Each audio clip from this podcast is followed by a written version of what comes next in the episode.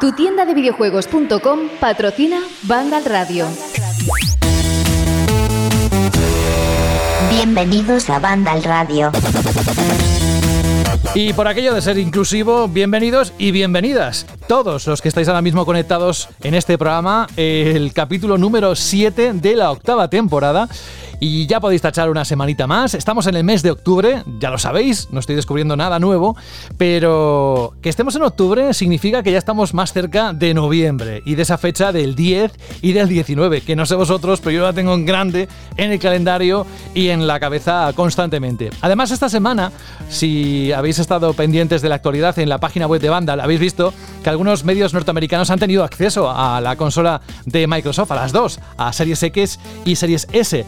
Y claro, han trasladado un poco lo que han encontrado. Nosotros esto lo vamos a contar dentro de unos minutos, o sea, tranquilos y tranquilas si no habéis tenido tiempo para poneros al día, porque han sido unas reflexiones muy interesantes. Las capacidades técnicas de las series X, desde luego, nos han dejado con la miel en los labios, con ganas ya de que llegue ese día y que tengamos la consola en nuestras manos. Bueno, saludos de José la Fuente. Hoy es un programa muy especial porque además vamos a tener a Rubén Mercado que nos va a comentar la situación de las nuevas consolas de nueva generación en nuestro país. Ojo, porque va a sorprender a más de uno alguna de sus declaraciones.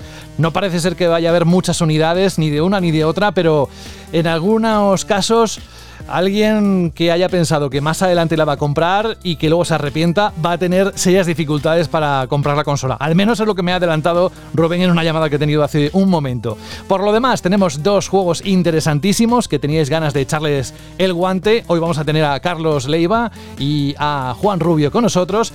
Pero aparte de toda esta gente que no está, la que sí está, vamos a saludarla y darle la bienvenida. Por ejemplo, a Alberto González. Hola Alberto, ¿cómo estás? Muy buenas, José. Pues cuando has dicho lo del calendario, es que ha sido lo primero que he hecho esta mañana nada más levantarme, irme al frigorífico, prepararme el café, quitar el, la hoja del calendario y decir, ya estamos en octubre. Y, pensando, madre mía, si es que están aquí ya las consolas. Sí, sí, sí. qué nervios, qué nervios. A ver, eh, Jorge Cano, por ejemplo, dijo, hola Jorge, ¿cómo estás? Hola, buenas. Jorge que dijo la semana pasada, ojo que nos va a parecer muy lento el paso de este mes de octubre cuando tenemos a la vista, pues eso, ¿no? Esos dos acontecimientos. Y es cierto, yo estaba pensando que igual se nos va a hacer demasiado largo. ¿Cómo lo ves tú, Alberto? Bueno, pues yo creo que la única manera de que se nos haga un poquito más corto es estar atento a las noticias de Vandal, que eso también puede ser contraproducente porque te entra más ganas de tener la consola. Pero por otra parte dices, bueno, hay juegos muy interesantes. Tenemos este Crash Bandicoot, el nuevo juego de Star Wars, los habituales FIFA, los Call of Duty. Yo creo que tenemos para entretenernos. Si no, pues en Game Pass, que hoy mismo han, han agregado, ¿no?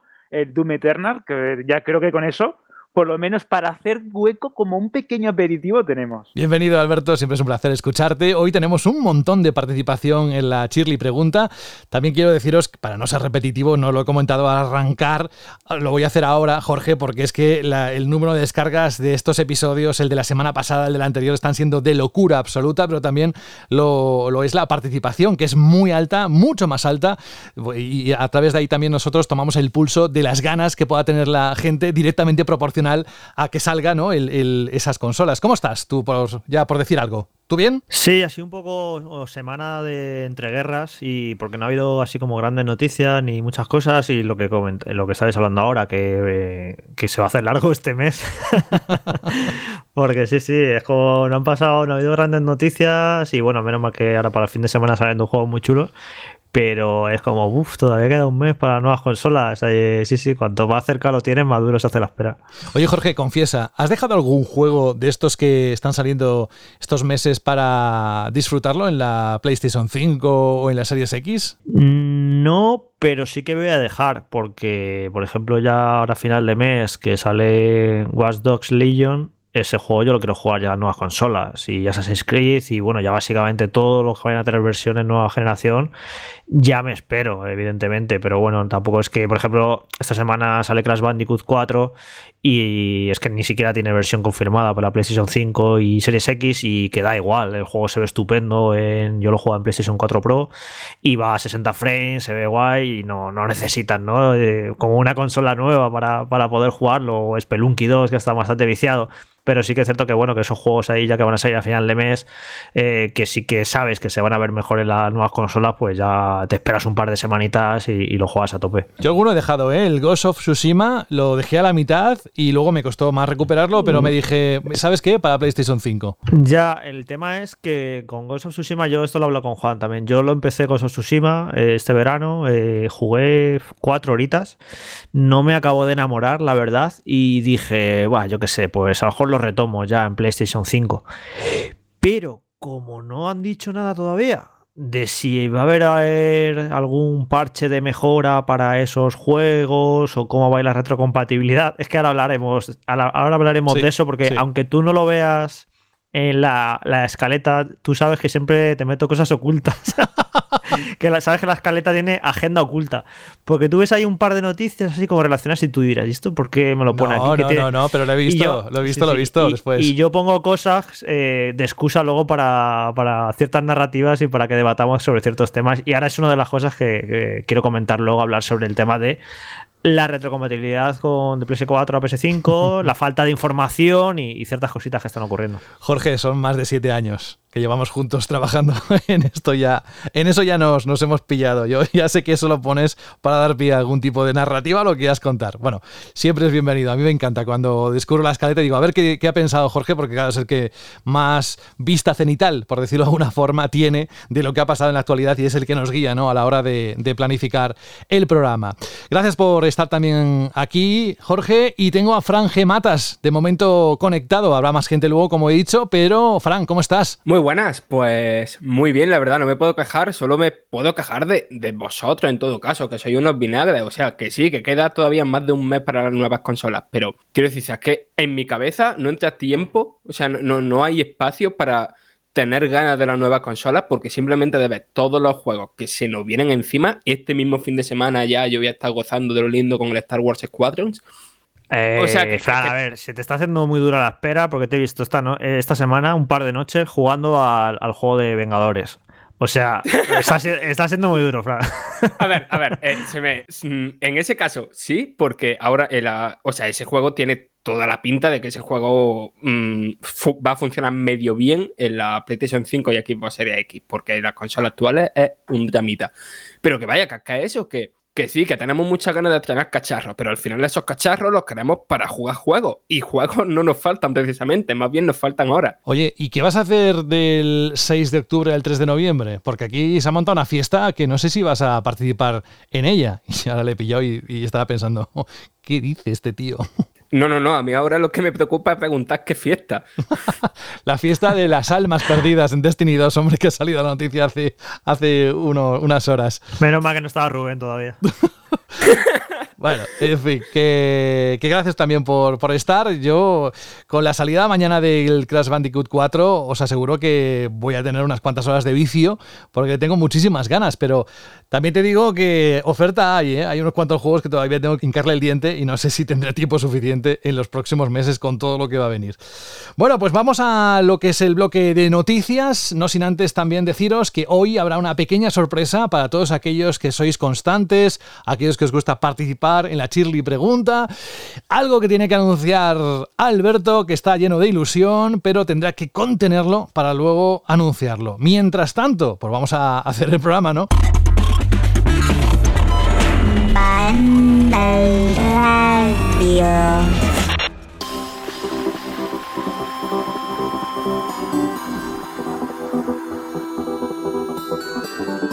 Tampoco es que haya muchas noticias, ¿eh? de hecho hay dos grandes bloques. El primero tiene que ver con Series X y lo que antes al comienzo yo anunciaba o comentaba, ¿no? que algunos medios norteamericanos han publicado sus reflexiones acerca de las Series X y Series S porque ya las tienen. Se las ha dejado Microsoft para que puedan testearlas. Bueno, lo que el resto de los mortales sabemos que en menos de dos meses tanto Series X como Series eh, S estarán en las estanterías de las tiendas de gran parte del mundo, incluida España, 10 de noviembre, como siempre, lo recordamos, ya eh, prácticamente no hace falta, pero bueno, ahí está la fecha. Algunos medios, como decía, de la parte de Norteamérica han podido probar la consola de nueva generación de Microsoft más potente, aunque eso sí han tenido ciertas limitaciones, solo con juegos retrocompatibles y solo pudiendo hablar principalmente del rendimiento de los títulos de One y anteriores consolas y del funcionamiento de Quick Resume, ya sabéis, esa funcionalidad que luego vamos a entrar un poquito más en ella, pero que te permite tener partidas comenzadas de varios juegos. Empezamos por el rendimiento y los tiempos de carga. El portal tecnológico de Birds ha aprobado varios títulos de Series X y también en One X. El periodista Tom Afirma que el rendimiento general de todos los juegos mejora inmediatamente. Por ejemplo, en el caso, Fran, atento, de Destiny 2, el frame rate no disminuye al participar en un evento público, que siempre tiene gran carga gráfica y se nota que desciende, y luego el menú de personaje carga inmediatamente al abrirlo. En las consolas actuales hay que esperar varios segundos. Desde otra publicación online, VentureBeat, ponen números a las mejoras de rendimiento, comparando tanto videojuegos de la actual generación como retrocompatibles de 360. Por ejemplo, con Grand Theft Auto 4 tiene un rendimiento de 60 frames por segundo, mientras que en One X era de 48 frames por segundo. En Final Fantasy XV le ha salido una media de 59 frames por segundo, mientras que en One X es de 42 frames por segundo. Sekiro Shadows Die Twice funciona a 60 frames por segundo estables en lugar de los 37 de One X. Pero ojo, porque títulos con frame rate bloqueado, como por ejemplo, sin ir más lejos, No Man's Sky, no funcionarán mejor. Funcionarán a 30 frames por segundo en One X y 30 frames por segundo en Series X, a no ser que pongan algún tipo de actualización para mejorarlo. Hay otros datos interesantes, por ejemplo, lo que tarda en encender la consola sin estar en modo reposo. IGN dice que mientras que One X tarda casi un minuto, Series X apenas tarda 12 segundos. También hay una mejora perceptible comparado con las consolas en reposo. Pero en este caso, One X también es rápida, quiero decir, tanto Series X como One X. Y por último, otro dato importante es que los juegos retrocompatibles funcionan mejor al estar instalados en el almacenamiento interno y los títulos optimizados para Series X solo podrán jugarse desde ese almacenamiento interno o desde la tarjeta de expansión de memoria oficial de ojo, 250 euros. Casi nada, casi te compras una consola. Bueno, ni, ni, casi, te la compras directamente por ese precio. La consola tendrá un terabyte de almacenamiento interno pero ojo porque el sistema va a dejarnos tan solo 802 gigas útiles para instalar los juegos.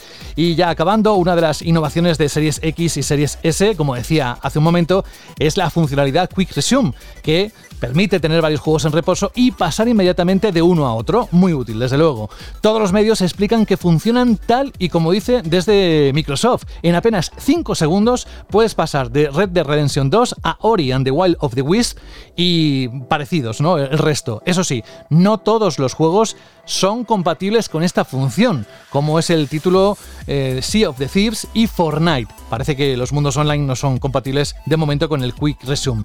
Y por último, la cantidad de juegos que puedes tener en reposo varía según el tipo de juego. Por ejemplo, en la publicación GameSpot hablan de 6 títulos, mientras que Andy Birds dicen que a ellos les han sido de 5. Bueno, lo iremos viendo, son las primeras impresiones, pero a mí me encantaría saber qué os ha parecido esto. A mí me ha despertado muchas ganas de tenerla ya y tendremos que esperar.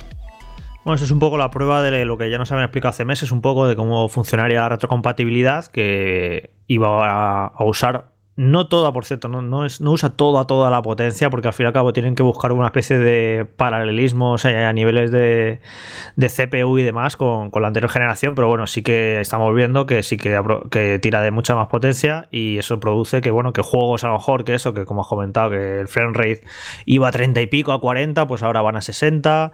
Incluso esto todavía no lo, no sé si la medio, no, no he visto por ahí artículos, pero la resolución dinámica en algunos juegos se supone que, que debería subir también, porque esto es una de las cosas que se ha incluido en esta generación, que hay muchos juegos con resolución dinámica que dependiendo de la situación del juego, pues baja o sube la resolución y pues al tener más potencia, pues debería alcanzar eh, durante más tiempo la, resolución máxima. Así que es un poco como eh, retrocompatibilidad mejorada sin que los estudios tengan que meter mano ni hacer parches que en algunos juegos se va a notar mucho. El caso de Sekiro a mí me parece bastante, bastante interesante, ¿no? Que de repente tienes a Sekiro en consola a 60 frames sin que hayan tenido que hacer nada la, desarrolladora. Y bueno, pues eso va a depender de si el juego original tenía frame rate desbloqueado o no. Hay juegos que pues prácticamente no vamos a ver mejora, aunque sí en, todo vemos mejora porque como los tiempos de carga también se reducen, pues también se agradece, ¿no? Que carguen más rápido. Eh, esto también es muy variable, hemos visto de todo. Hay juegos que se reducen muchísimo los tiempos de carga. Hay otros que por lo que sea no tanto. Es bastante interesante esto de cómo funciona el SSD. Pero bueno, en cualquier caso, yo tenía muchas ganas ya de que eso, de que supiéramos algo más en concreto de la retrocompatibilidad, porque no, no, teníamos datos ni muestras de cómo funcionaba. Y lo que sí que quiero eh, comentar, porque creo que todavía, incluso aún habiendo salido todo esto, creo que hay bastante confusión de cómo funciona exactamente y creo que mucha gente no lo sabe. Realmente, tú cuando te compres Series X, la consola no es, no es automáticamente retrocompatible con todos los juegos de One. Eso no va así. Tienen como que ir eh, eh, aprobando los juegos. No sé si es que, bueno, imagino que sí, que tienen un equipo que los va probando, ven que no hay ningún problema y le dan luz verde. Ahora mismo, ahora si, si eso que Fran me corrija, que estuvo haciendo las noticias, creo que van por los 500 juegos, más o menos, es lo que estuve yo leyendo. Y entonces de cara al lanzamiento, pues a lo mejor no son 500 ya, porque como tienen un mes para, para trabajar, pues a lo mejor, yo qué sé, son 800 o los que sean, y poco a poco irán metiendo juegos, parece que a un gran ritmo.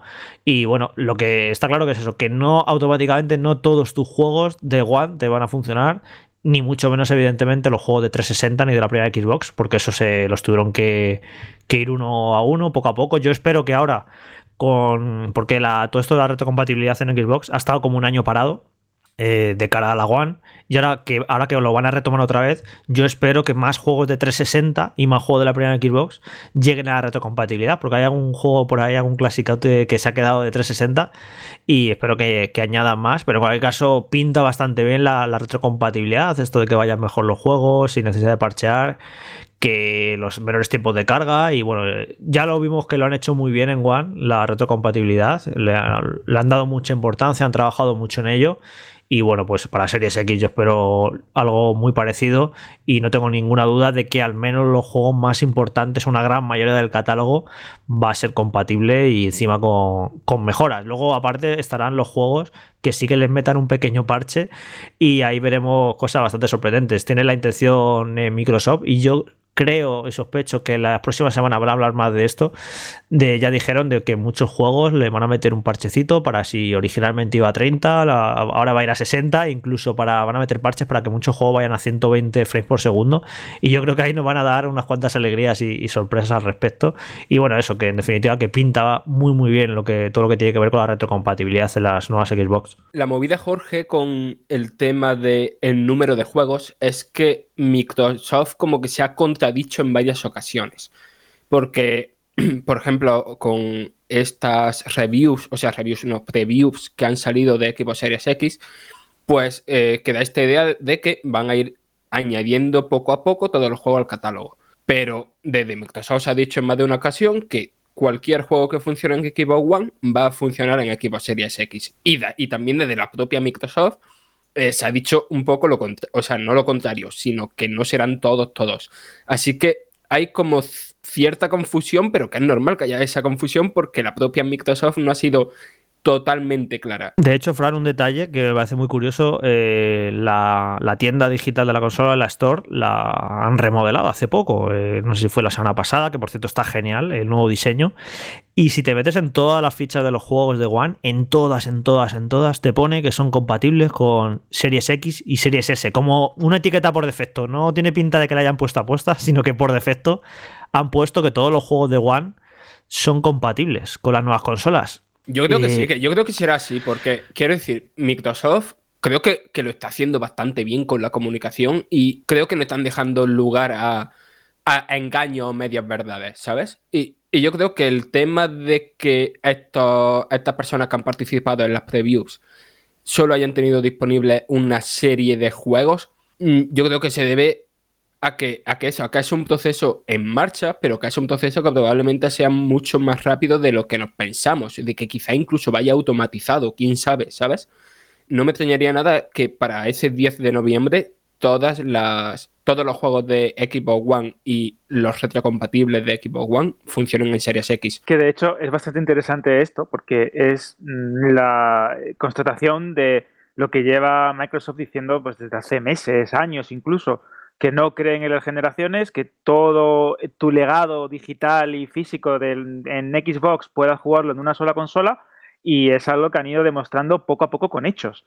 Eh, lo he comentado varias veces aquí en el programa y, vosotros, mis compañeros, lo sabéis perfectamente, que a mí me encantaba jugar en, en, One porque en un momento dado tenía juegos de la primera Xbox, juegos 360, mejorados, con calidades increíbles, con HDR en algunos casos, con escalados a 4K en One X en, en otros, y me daba la sensación de que eh, tenía todo o casi todo a lo que yo he jugado o lo que he querido jugar a lo largo de las diferentes consolas de esta empresa en un solo lugar. Y esto se va a potenciar muchísimo más en la nueva generación de, series S y series X.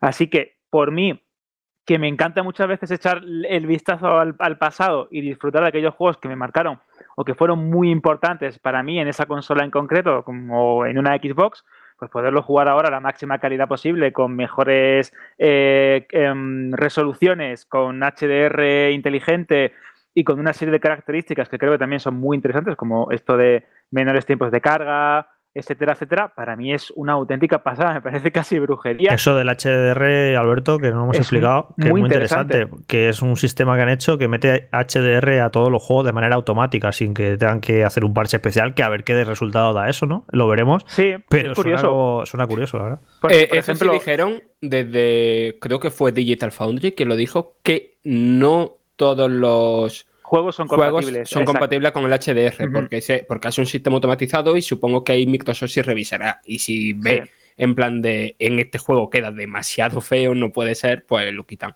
Claro, porque es muy complicado. Imagínate eh, adecuar un alto rango dinámico que sabemos cómo funciona, con contrastes más exagerados, con más detalles en los negros o incluso en los blancos, etcétera, etcétera. Imaginar adaptar un juego que tiene muchos años y su sistema de iluminación pues no está pensado de esa manera. Es muy complicado. Pero eh, sí es cierto que, y aunque suene un poco repetitivo, creo que eh, otorga un valor añadido a un montón de juegos que tengamos en nuestra biblioteca, ya sea digital o física en algunos casos, si tenemos una consola que tenga lector, eh, que otorga un valor añadido porque te permite redescubrir un montón de juegos y en, determinadas circunstancias, ¿no? teniendo en cuenta cómo funciona la, retrocompatibilidad en Series X y en Series S, a una mejor calidad. Así que, bueno, vamos a ver. Yo estoy bastante emocionado porque ahora, por ejemplo, con el lanzamiento de, Squadrons, del que tendremos ahora el análisis con Carlos, eh, me he rejugado a casi todos los juegos que, dieron eh, con Gol ¿no? En, en, la consola, los Battlefront, los Jedi Starfighter, etcétera, etcétera.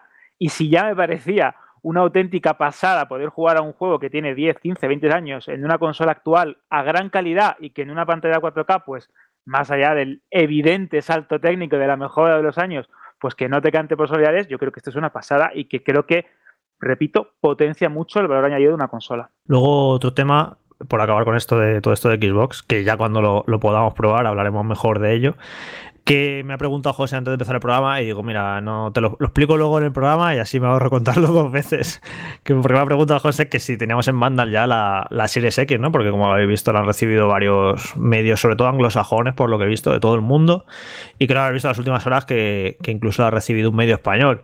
Nosotros no tenemos la consola todavía ni sabemos cuándo la, vamos a tener, ¿vale? Eh, he preguntado a Xbox un par de veces y tal, y, no saben decirme ni, cuándo la tendremos ni demás, así que no sé si podremos tener impresiones antes del lanzamiento o qué, o qué va a ocurrir.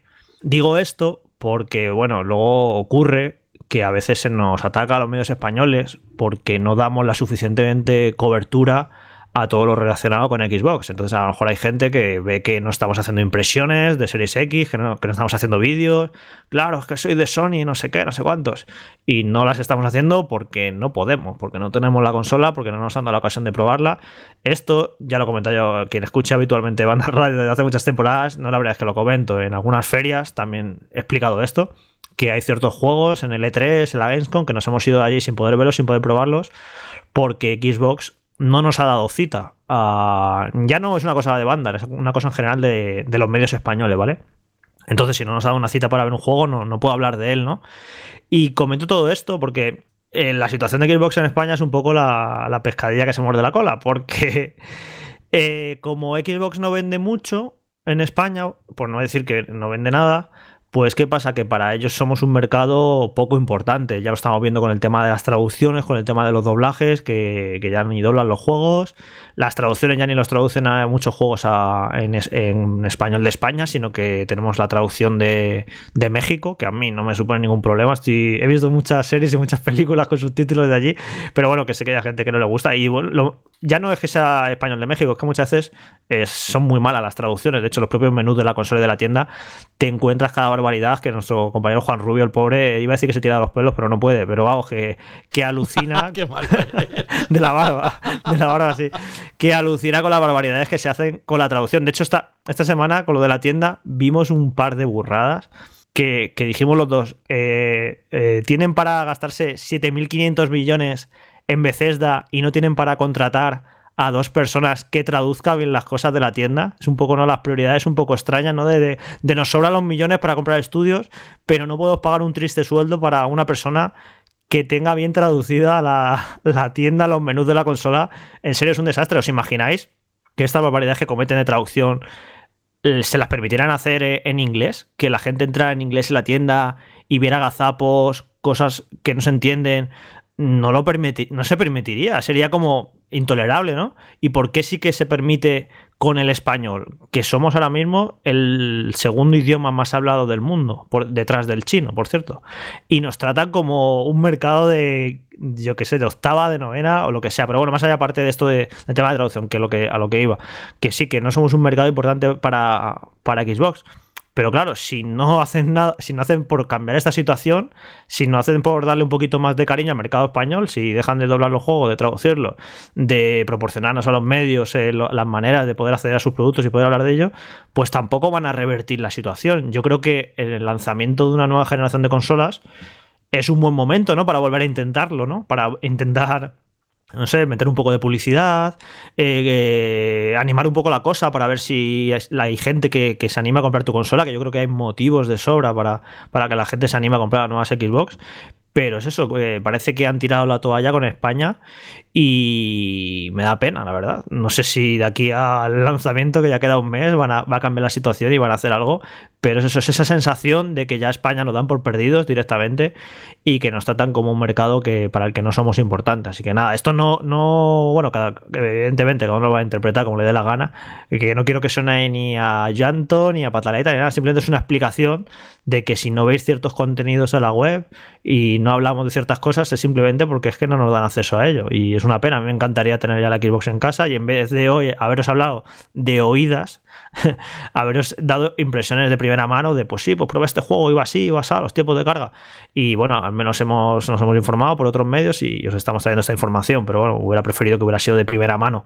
Así que eso, que, lo sepáis, que me gustaría hablar todavía más y mejor de, de las cosas de Xbox, pero eso, que sepáis que para Xbox el, mercado español y, la prensa española pues no, no, somos importantes para ellos. Gracias Jorge por la aclaración. Yo no me resisto, antes de pasar a la siguiente noticia, tenemos conectado a Dani Paredes. Hola Dani, ¿cómo estás? Muy buenas, muy buenas. Pues eh, sobre Xbox, ¿qué te voy a contar? Ya sabes que a mí me encanta, de hecho me tiene, me tiene completamente enamorado.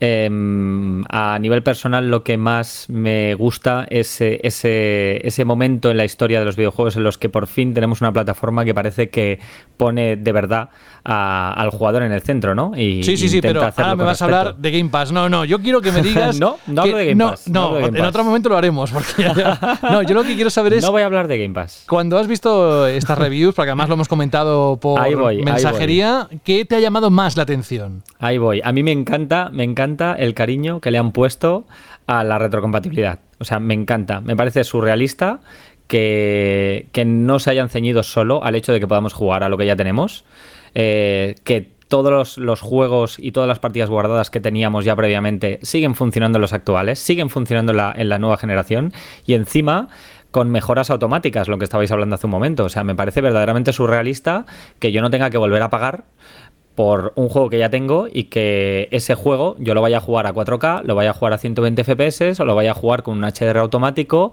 o con mil historias que pues en otras plataformas me venden como, como remakes o como remasters. Entonces, ¿Qué te voy a contar? Me parece de verdad mm, eh, maravilloso y digno de destacar. Parece, Jorge, que se ha leído la escaleta porque sabe de lo que vamos a hablar ahora y ha empezado ahí a morder justamente. A muerte, es que me has preguntado, me has preguntado. No, que sí, que sí. es que mira, si yo quiero saber lo que piensa un Xboxer de pura cepa en este país, eh, pienso en ti. O sea que te tengo en el programa, te tengo que preguntar para saber. Bueno, sí, sí, eso es lo primero. En fin, bueno, gracias eh, y bienvenido, Dani vamos con lo que comentabas de alguna manera. Por un lado, vamos a hablar de Spider-Man, porque sabéis que cuando Spider-Man o Spider-Man Miles Morales se ponga a la venta el próximo 19 de noviembre en PlayStation 5, coincidiendo con el estreno de la consola en España, su Ultimate Edition incluirá también una versión remasterizada del título de PlayStation 4. Se trata de una revisión que solo se podrá conseguir adquiriendo esa edición especial, ya que no se pondrá a la venta por separado ni en digital ni en físico. Hasta ahora habíamos oído hablar de este Spider-Man Remaster, pero esta semana también hemos podido verlo en acción por primera vez con imágenes cinemáticas y un vídeo de su jugabilidad demostrando cómo funciona a 60 frames por segundo. Desde luego, uh, lo podemos decir alto y claro, el equipo de Insomniac Games, encargado de llevar a cabo este lavado de cara, ha trabajado en su aspecto gráfico para, desde luego, sacar partido de PlayStation 5, incluyendo una de sus principales características, el ray tracing. Yo os invito de verdad a que vayáis a la página web de Vandal y miréis esto que os estoy diciendo, porque desde luego es una maravilla. Y un cambio más importante, que va más allá de lo técnico, es que el actor que daba vida a Peter Parker en este juego ha cambiado, algo que bueno, también ha hecho que los foros de Vandal se disparan en cuanto a comentarios. Insomnia Games ha dejado de trabajar con John Bugniak, el actor que interpretaba al hombre araña en la versión original, y ha modelado un nuevo Peter Parker interpretado por Ben Jordan, un cambio desde luego sustancial que no pasa desapercibido y que nos deja un personaje con un aspecto mucho más jovial que en el juego de PlayStation 4. Los cambios en Spider-Man Remaster no se quedan ahí, los tiempos de carga se han mejorado con respecto al original y además se ha implementado un nuevo modo foto que permite modificar las luces y cambiar el traje del superhéroe con la instantánea parada. ¿Que queréis más detalles al respecto? Lo de siempre, la página web de Vandal. Y por otro lado, que esto es lo que decía antes Jorge, y ahí es donde también me refería a las palabras de Dani, hay dos juegos que se han anunciado esta semana, Dirt 5 y Maniter, que no van a tampoco permitir llevar nuestra partida de PlayStation 4 a PlayStation 5. Son dos juegos que se suman a esa lista de títulos intergeneracionales que, bueno, que tendrán este problema. El caso de Yakuza Like Dragon también. Y es que además hemos tenido incluso eh, información desde una publicación, desde Tripwire Interactive, sobre por qué podría ser la causa de que no te puedas llevar ni transferir los progresos ni los trofeos a la nueva consola de Sony. Parece ser que mientras los juegos de Xbox son el mismo programa, el mismo código, en las dos generaciones de consolas, es decir, tanto en la One como en la Series X o S, en PlayStation serán dos programas o dos softwares o códigos distintos, de ahí que no se puedan transferir. Y ahí es donde viene la polémica, junto con lo que he dicho, de solo acceder al remaster de Spider-Man comprando esa edición, Jorge. Ahí para dar y tomar aquí, ¿eh? Sí, bueno, lo primero es decirle a Dani que, que hayan anunciado un remaster de Spider-Man se está diciendo como si ahora fueran a remasterizar todo el catálogo de, de, PlayStation 4 cuando esto no es así. De momento conocemos este y puede que no haya ninguno más. Dicho esto, creo que es una torpeza increíble por su parte que lo primero que sepamos eh, de un juego de PlayStation 4 sea que lo remasterizan. Porque como todavía no han dicho nada, no han explicado cómo va a funcionar la retrocompatibilidad en PlayStation 5, no sé si van a estar callados hasta que se lance la consola y luego lleguemos a casa y lo descubramos. Pero ahora mismo con PlayStation 5 no sabemos si no van a funcionar 50 juegos de Play 4, si van a ser 100, si van a ser 200, si van a ser 10, si no va a ser ninguno porque no están explicando absolutamente nada. Y yo estaba tranquilo con esto, ¿no? Ya lo dije en algún programa, dije, bueno, ya habrá tiempo, ya lo explicarán, pero es que estamos en octubre ya y no dicen ni pío. Y a mí cuando están tan callados, miedo me da del tema de la retrocompatibilidad de PlayStation 5 con los juegos de PlayStation 4. Es cierto que anunciaron estos juegos de PlayStation Plus, eh, que eran como 20, ¿no? Que van a meter, que eso sí que van a funcionar, pero no sabemos nada más con el resto. Y como están eh, haciendo las cosas últimamente, las últimas semanas, todas son noticias negativas. No sé si es una cosa, la percepción mía, pero últimamente todas las noticias alrededor de PlayStation 5 son como negativas. Un poco el titular de PlayStation 5 estas dos semanas es PS5, dos puntos, todo mal. Porque que si las partidas no se pueden transferir, que si los juegos 80 euros, que si el remaster este, que la única manera de poder pillártelo, te tienes que pillar la versión Ultimate de Spider-Man por 80 euros. No sé, como que últimamente, y de hecho ha habido algunos artículos por ahí en la prensa anglosajona analizando esto, como que hay una corriente, bueno, es que no es una corriente, es que es un hecho, de que casi todas las noticias que rodean a PlayStation 5 son como negativas y entre lo que no dicen, lo que callan y lo que han dicho de... Y luego hay cosas que son un poco por por no, novatada, ¿no? Porque llevan 50 años en la industria, no creo que, no creo que sean novatadas, pero sí un poco de, torpeza a la hora de comunicar o en los tiempos de comunicar. Vamos a ver lo de los precios de los juegos. Si ya sabemos que eh, ya nos está quedando claro que el precio de los juegos de la nueva generación van a ser casi todos 80 euros, es el nuevo estándar. Pero si os fijáis, la third party han sido como cautas, han dicho, bueno, de momento 75, tal. Eh, han ido como poco a poco. Ha sido la que se ha tragado toda la mierda. Primero ha sido Sony, al poner a sus grandes juegos 80 euros de manera clara y inequívoca y, les ha venido toda la, toda la les ha caído toda la tormenta de críticas cuando este va a ser el precio ya lo veréis de todas las compañías durante los próximos años de los AAA y, y claro Xbox no ha puesto los juegos 80 euros porque no tiene juegos porque no sé cuál será el precio de su juego pero es evidente que ellos como va con el tema del Game Pass pues no, no compiten ahí no pero bueno que yo creo que el, el precio de los juegos de esta generación es eso van a ser 80 euros, no es una cosa de Sony, va a ser algo generalizado. Lo que pasa que, bueno, ya estamos viendo que dependiendo la tienda eh, va a haber ofertas y, seguramente los puedas comprar por mucho menos, ¿no? Pero bueno, la torpeza de ser ellos los que han abierto la vida y se están comiendo toda la narrativa negativa de los precios a 80. El tema del remaster este de Spider-Man, a mí no me parece mal que hagan un remaster de Spider-Man si les apetece. El problema es, como digo, el, el, timing, ¿no? El primero te anunciamos el remaster sin haberte explicado todavía nada de la retrocompatibilidad, sin saber qué juegos van a ser retrocompatibles. Es que está muy mal elegido el, momento, incluso la manera de entregártelo, ¿no? Porque no sé, si me dices que Miles Morales incluye este remaster y todo el conjunto son 50 euros, 60, digo, bueno, ya lo he jugado, pero me lo remasterizas. Además que parece que bastante cuidado, ¿no? Lo que han hecho con los gráficos, con los 60 frames, han cambiado la cara del protagonista. Parece algo bastante currado, ¿no? Parece un, remaster vago, ¿no? Pues no sé, si me lo pones en un paquetito todo junto a un precio asequible, pues a lo mejor se vería con otros ojos, pero claro, tienes que pagar 80 euros para acceder a un juego al que muchísima gente ya ha jugado. No sé, es eso, están haciendo como las cosas muy mal. Todavía tienen semanas de aquí al lanzamiento para rectificar y sacar una, publicación en PlayStation Blog y explicar en detalle cómo va a funcionar la retrocompatibilidad, eh, cómo van a ser los menús, si vamos a recibir en algún juego de PS4 algún parche de mejora gratuito, porque claro, ya la gente está diciendo como Dani que todo van a ser remasters, pero a lo mejor tienen ahí preparado algún parche de mejora de The Last of Us 2, de Ghost of Tsushima, de los juegos más recientes, ¿no? Que, o de God of War, que pues los tienes ahí y a lo mejor van a sacar un parche que, que aumenta a 60 frames y es todo estupendo, pero es que no han dicho nada, es que están callados con eso, con algo que eh, es posible que a muchísima gente no le importa absolutamente nada pero a otros muchos sí que nos, sí que nos importa y, nos gusta. Y como tú has dicho, tú no has jugado Ghost of Tsushima entero porque a lo mejor ya te esperas a Play 5, pero no sabes si va a estar mejorado en Play 5 o lo vas a jugar exactamente igual o qué va a pasar.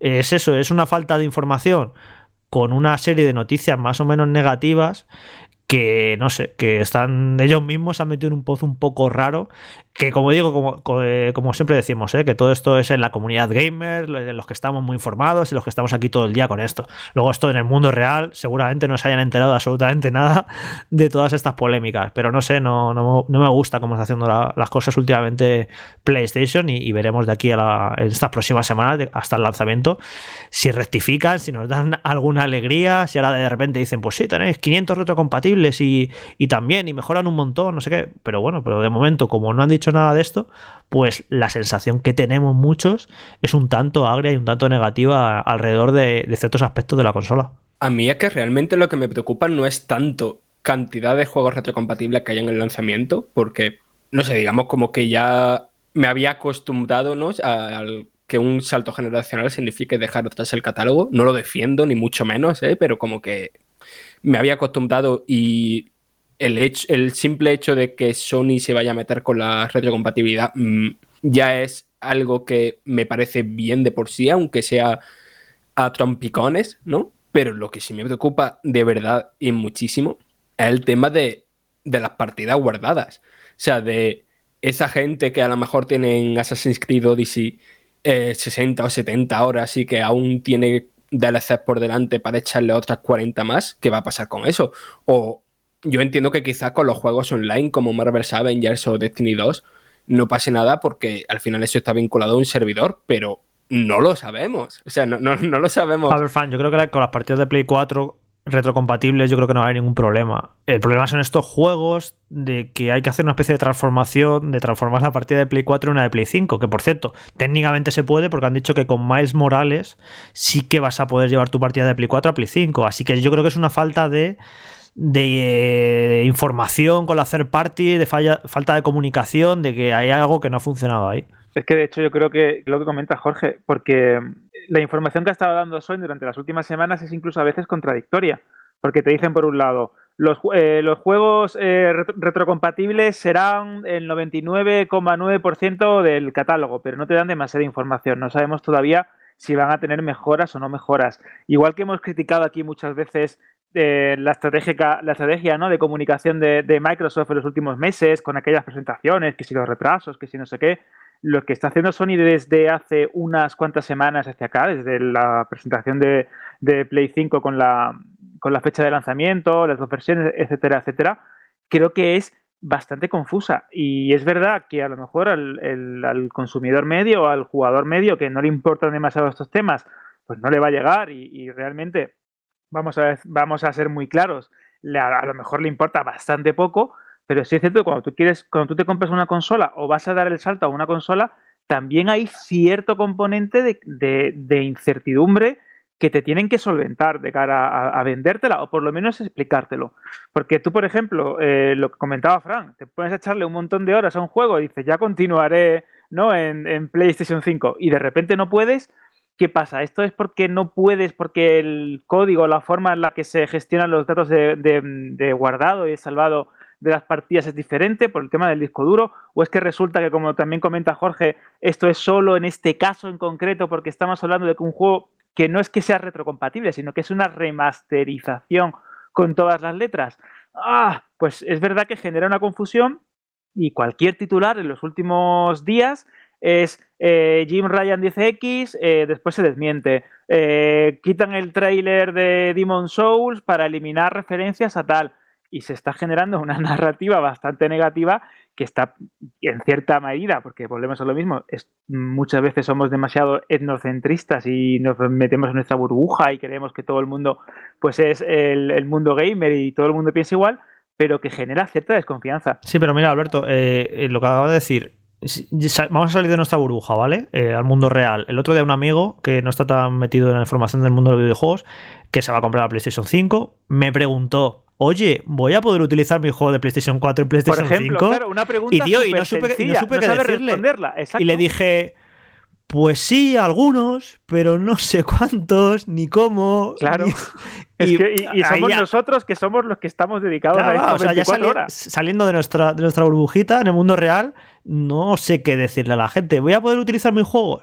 Pues no sé. Supongo que muchos de ellos, pero yo qué sé. Por ejemplo, Jorge, otra pregunta que me han hecho a mí varias veces y, es reiterativa, es lo de eh, PS Plus Collection. ¿Estos juegos van a tener mejoras? Y, claro, ¿cómo le contestas? Porque tú dices, piensas, dices, pues es probable que vayan a más resolución, que sean compatibles algunos con HDR, pero yo lo que, ¿qué es lo que estoy diciendo? Pues sinceramente, no sé contestarte. Yo creo que sí, algo mejor tendrán que ir, pero vete a saber si se ejecuta una versión nativa de Play 4, o si es una versión mejorada, o si es simplemente la misma copia, pero liberan todo el poder de procesado en la consola y se ven mejor o funcionan mejor.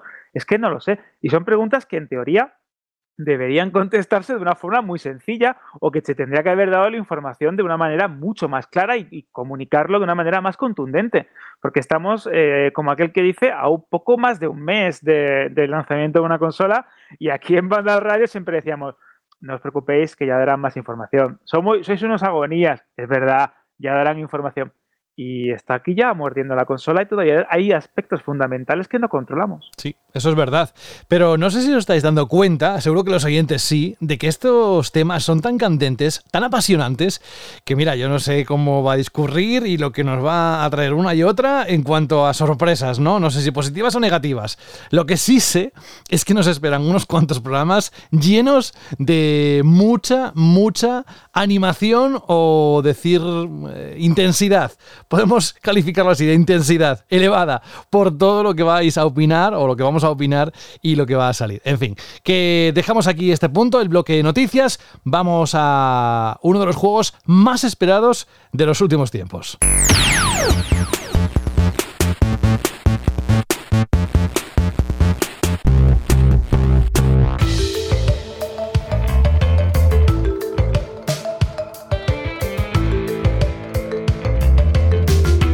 Estos sonidos son inconfundibles. ¿eh? Juan Rubio, muy buenas. Muy buenas, José. ¿Cómo andamos? ¿Cómo estás? Encantado. Yo ya te adelanto, encantado de escucharte una vez más, ya lo sabes. Yo encantado de, diría de escucharte, pero yo te escucho al final todas las semanas cuando pongo el programa, pero encantado de, estar un, un, día más con vosotros aquí a, alargar un ratillo mis tonterías sobre jueguicos. Yo no tengo la suerte de escucharte cada semana. Bueno, vamos a dejar de hacer de Pulp Fiction y vamos a a decir aquello que todo el mundo tiene en la mente. Eh, eh, vamos directamente a este juego. Más que nada, Juan, yo también tengo muchas ganas de que participes en el programa, porque aparte de tu fantástico análisis, felicidades por este Crash Bandicoot 4 It's About Time que tienes ahora mismo importada en la página web de Vandal. Desde luego, has despertado aún más ganas por mi parte de tenerlo y jugarlo en los próximos días. El, título se pone mañana a la venta, pero nos gustaría, nos encantaría que nos dieras esas pistas que todo el mundo que te está escuchando ahora debería tener acerca, en la mente acerca de este juego? Pues, a ver, así mm, lo primero ¿no? que, creo que es importante destacar es que es un Crash Bandicoot de, de toda la vida, al 100% de correr hacia el fondo y luego también tiene fases de correr hacia la cámara o secuencias, ¿no? Secuencias sobre vehículos, sobre animales, de desarrollo lateral, tu plataforma de la interrogación que te, lleva al nivel de bonus, eh, las gemas ocultas que te abren un camino secreto en otra fase, los jefes finales. Un crash, mm, vamos, como los originales. Y luego, pues bueno, la principal novedad son las máscaras que se introducen y que, bueno, son cuatro que ofrecen diferentes mm, yo que sé, habilidades, ¿no? Por decirlo de alguna manera, te permiten ralentizar el tiempo, alternar entre dos realidades, eh, cambiar la gravedad y ¿qué es lo que hacía la última? Eh, se me olvidó lo que hacía la última. bueno, Más, más sorpresa. Cuando Nos hacemos mayores, ¿eh? Me parece un poco como el de los derechos fundamentales del hombre. Ya, ya la edad no perdona. Pero bueno, así, pues cuando lleguéis al final lo descubrí. Seguramente me acuerdo ahora mientras os lo comento. Pero bueno, em, a lo que iba, que las novedades son las máscaras, que eh, eso, ofrecen ahí pequeños cambios jugables. El poder controlar a personajes secundarios, que bueno, pues cada uno tiene sus propias fases y sus propias habilidades, ¿vale? Entonces, pues bueno, lo he dicho en el análisis, si habéis visto las noticias ya sabéis un poco lo que vas a encontrar. No he querido decir todos los personajes que puedes controlar porque uno, sobre todo, es un poquito spoiler, porque es como lo que cambia la historia, ¿no? Si te cuento tal. Pero bueno, que yo que sé, que eso, puedes jugar con Tauna, puedes jugar con Dingodile. Y yo que sé, Tauna tiene un Garfio, como cualquier juego que se merece, ¿sabes? El, el, título de juego grande de esta generación, un Garfio no puede faltar. Eh, puedes saltar de pared en pared. Luego Dingodile tiene eh, una especie de jetpack que hace el saltito de Yoshi, ¿no? Que como que planea un poquito del aire y luego hace ah, y da un saltito final. Y puede aspirar también cajas y enemigos y eso. Entonces, pues bueno, le dan un poco de variedad al desarrollo.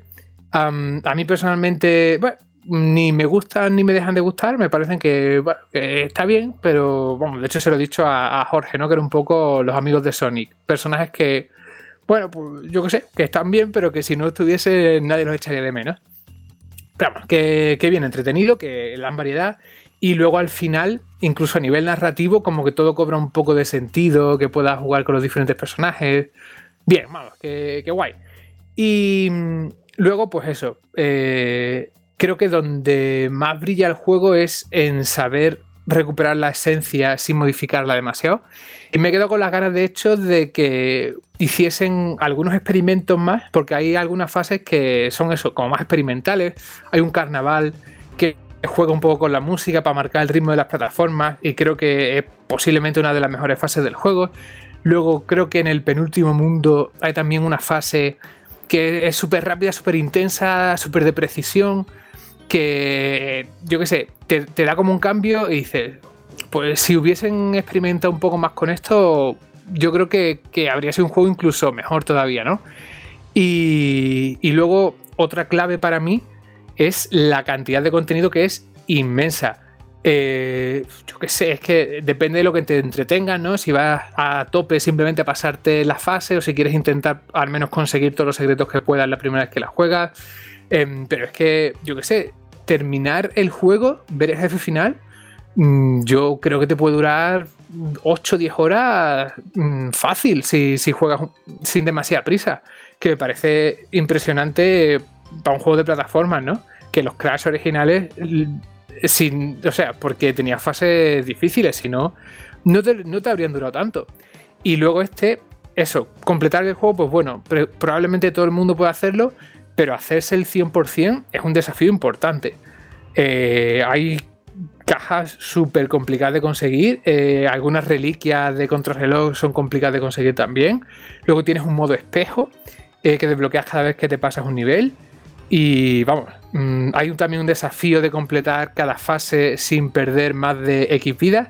Así que ya os digo, un juego súper completo, súper variado. Incluso dentro de esa variedad hay cosas que, bueno, algunas son para bien y otras son para regular, pero es súper completo, súper variado.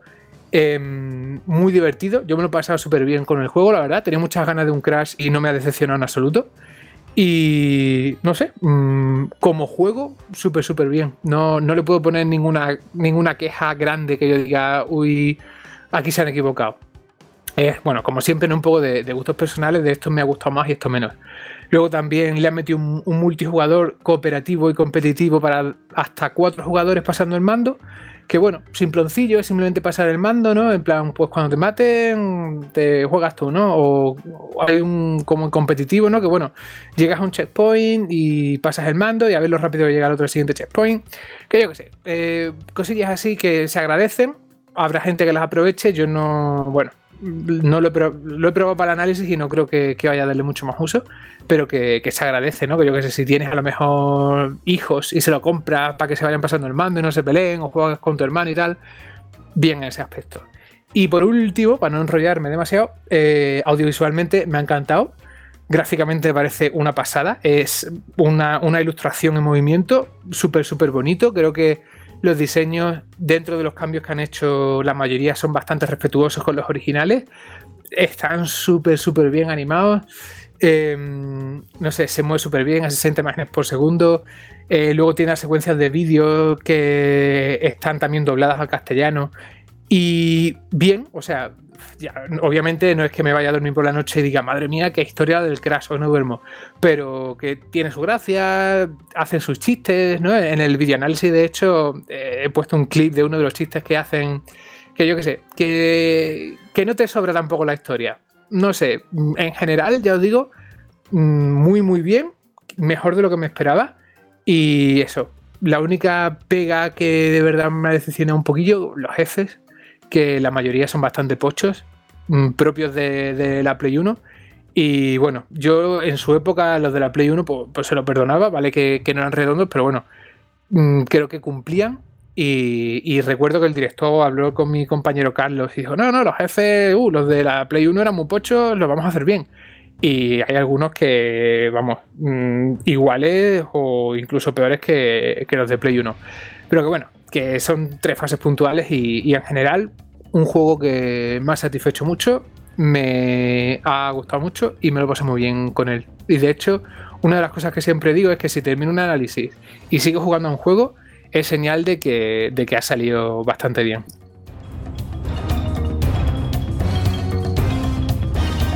¿Preguntas para Juan?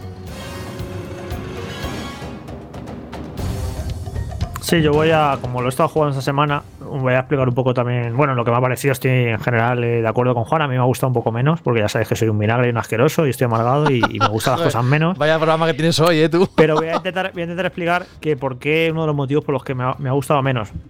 Ya sabéis que este tipo de juegos es muy habitual que tengan como dos o tres capas, ¿no? Una superficial, que es eh, la accesible para todo el mundo, para pasarse el juego y ya está. Luego la, la completista, de intentar coger todo de los niveles y demás y luego incluso una tercera capa de dificultad ya para los jugadores más experimentados y más habilidosos con el mando, que sea pues hacerse las fases en contrarreloj y cosas, retos muy difíciles, ¿no? Esto es algo que maneja a la perfección y yo creo que no hay nadie que lo haga mejor que Nintendo. Nintendo sus juegos siempre más o menos te lo puede, se los puede pasar cualquiera, pero luego ojo hacerte el 100%, ¿no? Esto es los Super Mario, en todo. Y esto lo hace perfecto Nintendo. Creo que aquí en este juego intentan hacer algo parecido, es muy evidente, pero no le sale tan bien. Creo que entre la primera capa de pasarse el juego y la segunda de ser completista hay como un abismo increíble. O sea, me parece un juego que yo no sé jugar a las plataformas de otra manera. Estoy acostumbrado toda la vida a que yo juego intentando coger todo. No me puedo dejar nada. Si me dejo algo, rejuego el nivel, ¿no? Me gusta jugar así. Aunque a lo mejor luego llego a la parte final del juego y se pone la cosa muy chunga de conseguir todo y ya me canso, ¿no? Pero al menos en los primeros niveles me gusta ir haciéndolos al 100%. En Crash Bandicoot 4, al poquito de empezar, es muy, muy, muy difícil hacerse los niveles al 100%. Y, o sea, difícil rollo frustrante de, en plan, estoy viejo, no, no estoy ya para estos trotes. Y me ha sorprendido, ¿no? Ese abismo. Creo que debería ser un poco, no debería haber tanta diferencia, al menos desde el principio, entre la primera capa y la segunda. Creo que me parece enorme la, diferencia que hay. Ya desde el principio me parece dificilísimo hacerse los, los niveles al 100%. Y esto lo que ha provocado en mí es que si ya desde el principio veo que hay esa dificultad, no me quiero ni imaginar a mediados o a finales del juego de, de hacerse todo al 100% y he tirado la toalla rapidísimo. He dicho, me va a pasar el juego y poco más, porque me parece muy, muy, muy difícil. Esto habrá muchos jugadores que estarán encantados. Nuestro compañero Carlos, pues va a dar palmas con las orejas porque el tío juega muy bien y le encantan los desafíos y se lo va a pasar pipa intentando completar este Crash Bandicoot 4 a tope. Pero para los restos de los mortales, ya os advierto que es un juego dificilísimo en esa segunda capa que estoy comentando. En la tercera ya no quiero ni, intentarlo de, lo difícil que tiene que, hacerse este juego al 100% o, o, intentar obtener el platino. También hay una cosilla que estoy de acuerdo con lo que comenta Jorge de que quizás es un salto no tan gradual como, los que haría Nintendo. Pero bueno, es que Nintendo en esas cosas yo creo que son prácticamente insuperables, ¿no? Y mmm, lo que pasa es que aquí también hay una curva de dificultad no explícita que quizás al principio no descubres porque no estaba presente en los juegos originales. Aquí hay una cosilla que han metido que cuando tú golpeas a un enemigo, puedes hacer un golpe dirigido. ¿Vale? Entonces, si hay cajas que tú dices, pero ¿cómo llego a esa caja? Imposible. Y es que para llegar a esa caja no tienes que saltar o hacer algo, sino tienes que darle un golpe dirigido a ese enemigo para lanzarlo contra la caja. No es tampoco un ejercicio de precisión absoluta. Tiene como un poco de, autoapuntado, ¿no? Incluso, de hecho, muchas veces le das el golpe y ves cómo hacen un, una parábola y ¡guau! hasta la caja para cargársela. Y, son cosas que tienes que ir aprendiendo poco a poco a gestionar eh, si, si quieres ser completista. Y ya te digo, son cosas que descubres un poco de casualidad porque no te explican explícitamente, no es una mecánica que te enseñen cómo saltar o arrastrarte o lo que sea, ¿no? Entonces, pues bueno, tienen ahí ese, ese pequeño elemento que, bueno, si, si quizás no da la casualidad de que lanzas a un enemigo contra una caja que no ibas a llegar y descubres que lo puedes disparar en, esa dirección, pues no te, yo qué sé, te, te añades una capa de dificultad que en realidad no existe, ¿no? De, de, intentar llegar a cajas imposibles cuando en realidad tienes que lanzar a un enemigo. Pero bueno, que sí que es verdad que hay un salto menos gradual que en juegos de Nintendo o en otros juegos de plataforma. Aún así, lo que es la, la historia me ha parecido súper sencillita. Yo he llegado al, al, final del juego con sesenta y tantas vidas, creo. Y, es que luego también te ponen, si te matan muchas veces en un sitio, te ponen puntos de control intermedios. Que pasarte el juego, eso, es facilito. Y ya luego el otro, pues sí que es verdad que, bueno, que bastante complicado y que, no sé, necesita paciencia y habilidad para hacerte el 100%. Pero bueno, yo creo que hacerse el 100% o el 105% ¿no? de, de los Crash originales era también un ejercicio de paciencia que hacíamos porque era una época en la que nos comprábamos un juego y nos duraba seis meses. ¿Sabes? Si este Crash fuese el único juego que íbamos a jugar durante los próximos seis meses, seguramente lo veríamos con otros ojos, ¿no? Entonces, pues bueno, mmm, sí, desde, con ojos de 2020, va, pues sí. Con ojos de Crash 4, seguramente mucha gente está contenta con, con esa dificultad, ¿no? Por la que ha apostado Toys for Bob.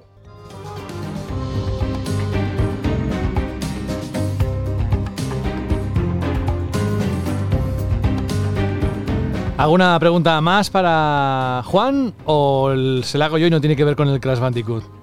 ¿No? Bueno, bueno. Oye Juan, que Parece ser que no quieren preguntar nada más. De todas formas. Si es que con, un análisis como este, ¿qué te queda por preguntar? Ya. O sea, es que es, increíble lo que hago, José. Es que con, ¿Dónde se puede preguntar? Con tanto lujo de detalle es difícil meter ahí una pregunta, ¿no? es que sí, en todo caso, se le puede preguntar si le ha crasheado alguna vez. Bueno, pues hasta la semana que viene, José. ¿Te ha crasheado alguna vez el juego? ¿O el no, HDR no. ha sido. ¿Te ha deslumbrado? No tiene HDR, José. Ah, pues entonces ahí Ahí es donde me ha roto el corazoncito. Me Ni ha modo foto tampoco, ahí. ¿no? Ni modo foto. Bah. Es que no sé, no sé por qué me mandan estos análisis. Exacto, tío. ¿por qué juegas este tipo de juegos? Yo qué sé, tío. Oye, Juan, no, ahora, ahora en serio. En cuanto. Vamos a hablar de, de otras cosas, ya que te tenemos aquí, me encantaría saber si dentro de lo que va a ocurrir estas próximas semanas, pero de aquí a final de año, ¿cuál es el título que más estás esperando para jugar? Pues no tiene fecha concreta y seguramente se vaya el 2021. pues claro, por eso te digo. Pero honestamente el juego que más espero de aquí a finales de año es el de Medium, el juego ese mm. de miedo con Akira sí. Yamaoka. Tiene buena pinta. Va a ser mi, mi Silent Hill de hacendado. Has tirado Así que... la, ya la toalla, ¿no? Con respecto al Silent Hill. No, no, no. Yo hasta que no sepa qué está haciendo el, el Japan Studio, yo tengo fe. Cuando digan que, o sea, cuando revelen el proyecto y yo qué sé, si resulta que es otra cosa, pues entonces ya ahí perderé la esperanza. Pero hasta, porque solo sabemos que están haciendo el, el Astrobot y el Astrobot, bueno, seguramente aparte que ya estará hecho, tienen su equipito pequeño, ¿no? Que es el equipito experimental, que hizo también el Playroom, que ha sido el que ha hecho el Astrobot de VR. Y yo creo que ese equipito, pues bueno, ahora ha hecho el de Play 5 por el tema del DualSense y ahora se pondrán a hacer el, el Astrobot 2 para el PlayStation VR 2. Pero claro, Japan Studio tiene su estudio grande y, y, ese desde el Gravity Rush 2 no ha hecho nada. Así que o tiene un juego ya calentito que, que tiene que tener en desarrollo desde que terminó el Gravity Rush 2 o vino ahí Konami y le dijo, oye, tal, y dijeron, venga, así que hasta que no sepa qué está haciendo, mantengo la fe. Pero bueno, mientras tanto, tengo mi. A mí me encanta mi medium... es que yo me imagino a Juan con un gorrito de papel albal haciendo todas estas teorías, ¿eh? sí, le quedaría muy yo, bueno. tengo, yo pinto ahí con sangre en el suelo el signo de Samael y con pongo ahí el, velas, el Hill con todas las velitas con alrededor. las velitas y rezo toda la noche ahí la, la carta de, de María del Silent Hill toda la noche. Sí, oye, por cierto, alguien antes se ha referido a ti sobre que te tirarías de los pelos y reculó y dijo, ay no. Dice, ah, bueno, de la barba sí. En fin, no te voy a decir quién y ahora no quiero pasar por chivato, pero simplemente es para darle un poco de, de guindilla a este programa. Oye, que Juan, que te queremos un montón, que yo me estaría contigo lo que queda del programa. Si te quieres quedar, evidentemente estás invitado, sé que tienes muchas cosas que hacer y te robamos unos minutos para que en este caso nos cuentes lo que ha ocurrido con este juego. Pero has nombrado la PlayStation VR, la vamos con Carlos Leiva, que también ha tenido una experiencia con la VR y el juego que vamos a analizar a continuación. Pero eso antes te despido y te mando un fuerte abrazo de todo el equipo. Muy bien, dice que me queréis mucho, pero luego resulta que estáis por ahí rajando de mí a mi espalda. No, yo no Así he sido, que... yo no he sido. Aparte que Bueno, no. bueno. Bueno, a ver, eh, tú eres el primero que dice Bueno. que no tienes un pelo de tonto. Entonces, pues yo, yo qué quieres que te diga, es lo que hay. En fin, que un abrazo y qué, hasta qué mala la envidia, José, qué mala la envidia. Hasta dentro de poco, que espero que sea un gran juego como el que has- nos has traído hoy, ¿vale? Eh, esperemos que sí. Un abrazo y hasta pronto. Otro, cuídate. Carlos Leiva, ¿cómo estás? Buenas a todos, ¿cómo estamos? Vamos con este juego que tenías muchísimas ganas. Vamos a escuchar parte de su banda sonora. El Star Wars Squadrons, yo me acuerdo que nos decía por el chat, tengo unas ganas de que llegue este juego para probarlo, pues ya lo ha probado, el análisis también está en portada, no es un juego menor, había muchas ganas para sumergirse en este divertidísimo, según Carlos, que ahora nos va a contar las razones, las claves de este juego de batallas de naves espaciales, que nos llevará al periodo que se sitúa justo tras el final de la trilogía original, cuando la Alianza Rebelde Aquí se está poniendo a temblar, estoy seguro, Alberto, ya con estas cosas, estas palabras, eh, lo está disfrutando ya. Pues cuando la Alianza Rebelde consiguió destruir la segunda estrella de la muerte en la batalla de Endor. Es un juego que llama la atención, desde luego, Carlos. Yo tengo varios amigos que están muy pendientes de él y sé que van a estar muy pendientes de lo que nos tengas que contar. Así que el micro es todo tuyo. ¿Qué has encontrado que debamos saber?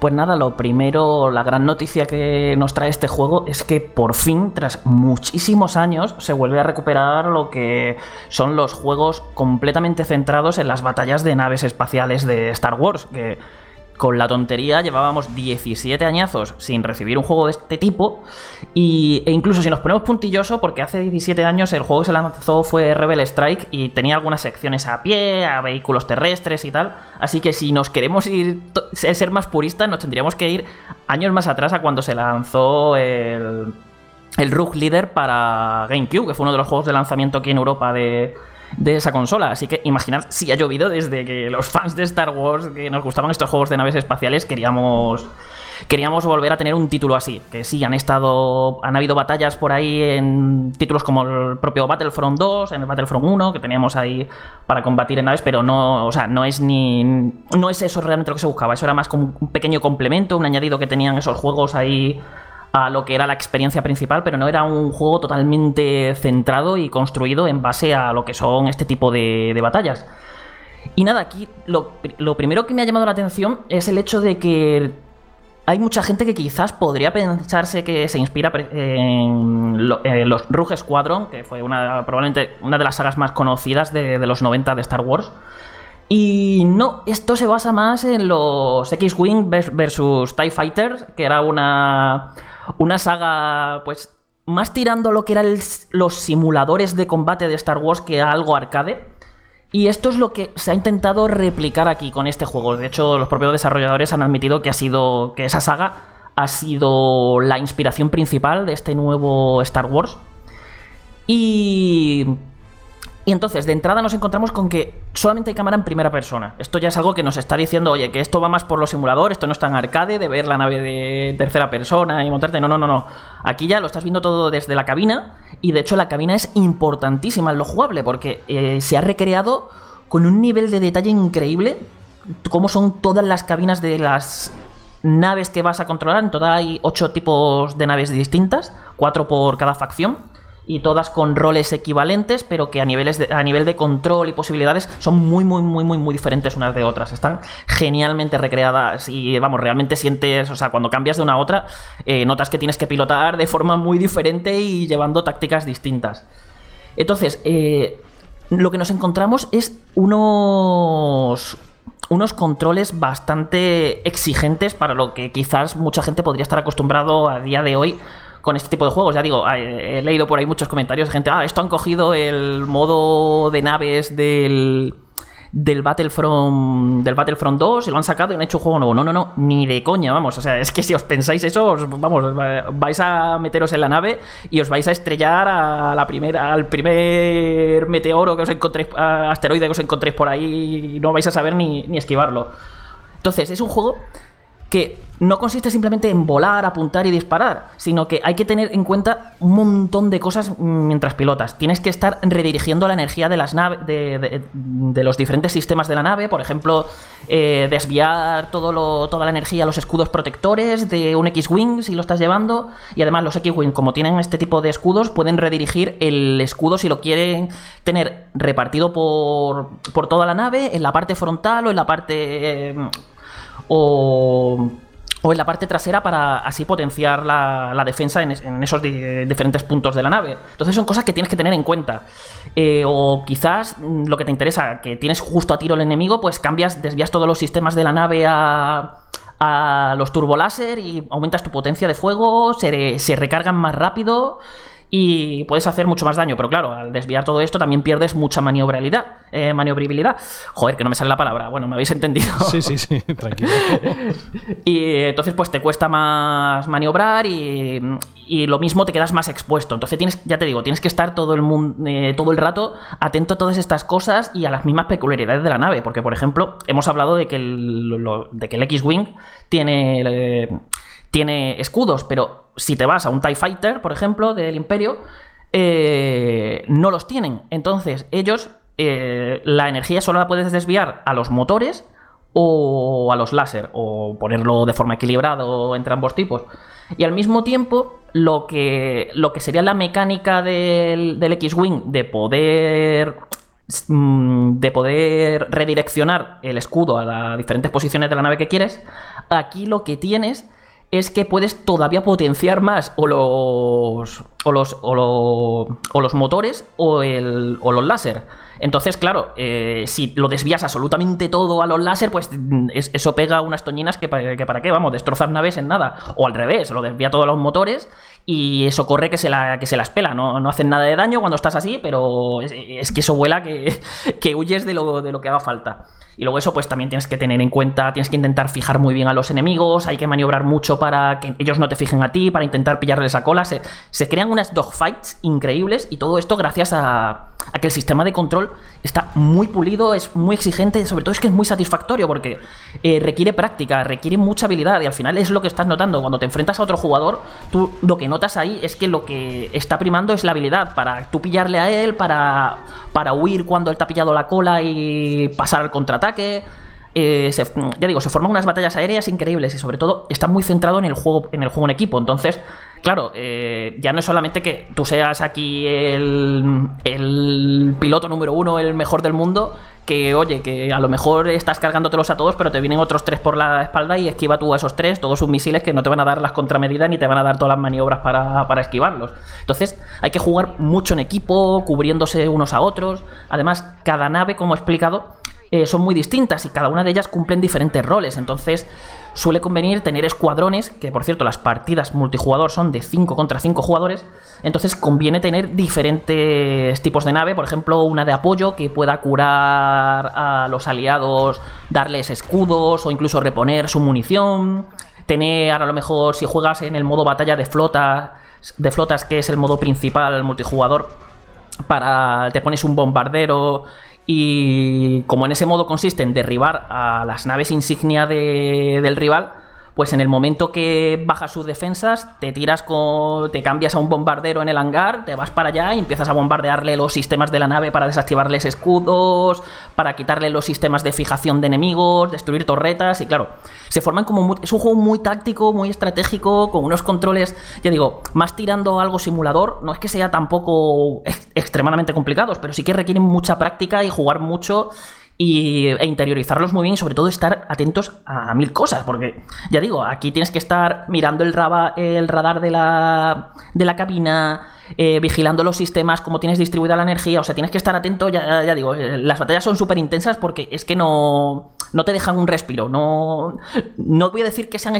frenéticas, pero porque por el ritmo que tienen, pero sí que son, ya digo, son muy intensas, captan muy bien lo, esas peleas, esas batallas de naves espaciales que, hemos visto tantas veces en el cine, los cómics, las series de televisión de Star Wars. Yo ya te digo que me ha resultado una, experiencia, una experiencia muy satisfactoria y muy divertida porque, oye, que realmente he sentido que estaba pilotando cazas espaciales. Bueno, Carlos, yo estoy ahora mismo, eh, te puedes imaginar, ¿no? Que se me cae la baba, he tenido que coger la fregona para limpiar el suelo, porque es que es lo que yo siempre había soñado de un juego de, Star Wars eh, enfocado en naves, en esta generación de consolas, con los gráficos que hemos, ya hemos visto en un montón de, títulos anteriores, pero ya llevado ya al límite. Y yo te quiero hacer una pregunta porque es verdad que es un juego que está muy enfocado hacia el multijugador, porque tiene una, una naturaleza que indudablemente te invita a ello, pero quiero que me cuentes un poco más sobre la historia, qué te ha parecido, qué tal la narrativa, si verdaderamente aporta algo al universo de Star Wars, porque es verdad que el friki de esta, de esta saga está acostumbrado tanto a productos que cuentan mucho y que a lo mejor pasan desapercibidos, como a otros que no cuentan demasiado y simplemente es un poco relleno. ¿Qué te ha parecido la historia? Pues a ver, eh, aquí la campaña está diseñada como si fuese una especie de gigantesco tutorial para enseñarte a jugar y antes de que saltes al online, porque si saltas al online así de primeras te van a freír, pero por todas partes. Y, y claro, está pensado de modo que eso, que cada misión te permita controlar una nave diferente, vas cambiando de facciones, la, narrativa, dependiendo de la misión, pues va dando, va dando saltos entre el Imperio y la Nueva República. Eh, y claro, todo esto también genera que a nivel de misiones eh, y desarrollo sea como muy entretenida, ¿no? A mí me ha parecido una campaña muy entretenida porque estás siempre probando, digamos, nuevos juguetitos, que a ver si ahora esta nave, que si ahora este arma nueva que me han dado, que si ahora esta otra cosa, que si ahora tienes que defender y tienes que escoltar esta nave, que si ahora tienes que atacar esta otra, que si ahora tienes que salir de un campo de asteroides que está explotando y esquivando ahí todo lo, todo lo que hay por medio. Ya digo, es una campaña muy entretenida, muy divertida. Además, me ha sorprendido porque a pesar de su... de ese diseño a modo de tutorial que tiene, resulta también muy exigente. Tiene cuatro niveles de dificultad y ya en el segundo ya es un juego que te hace jugar bien. O sea, ya es como que el juego te quiere preparar para que tú saltes al online en, eh, condiciones.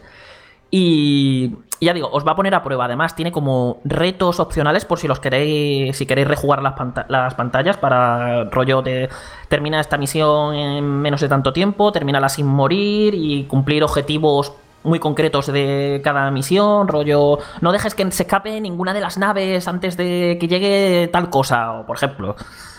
Entonces, pues te invita a rejugar y demás, y, sobre todo la duración, que son unas 8 o 10 horas lo que dura, que está bastante bien para lo que se esperaba, sobre todo cuando el juego se anunció, pues de este modo, que esto va a ser casi 100% multijugador. Y oye, ha salido una campaña ahí apañadita lo jugable. Sobre la historia, pues es una historia completamente inédita que se ha creado para la ocasión que se como ha dicho José antes, se ambienta pues justo después de la batalla de Endor, muy, muy poco después, cuando todavía la nueva república está intentando organizarse y lo que queda del imperio está por ahí dando por saco a muerte para intentar reorganizarse.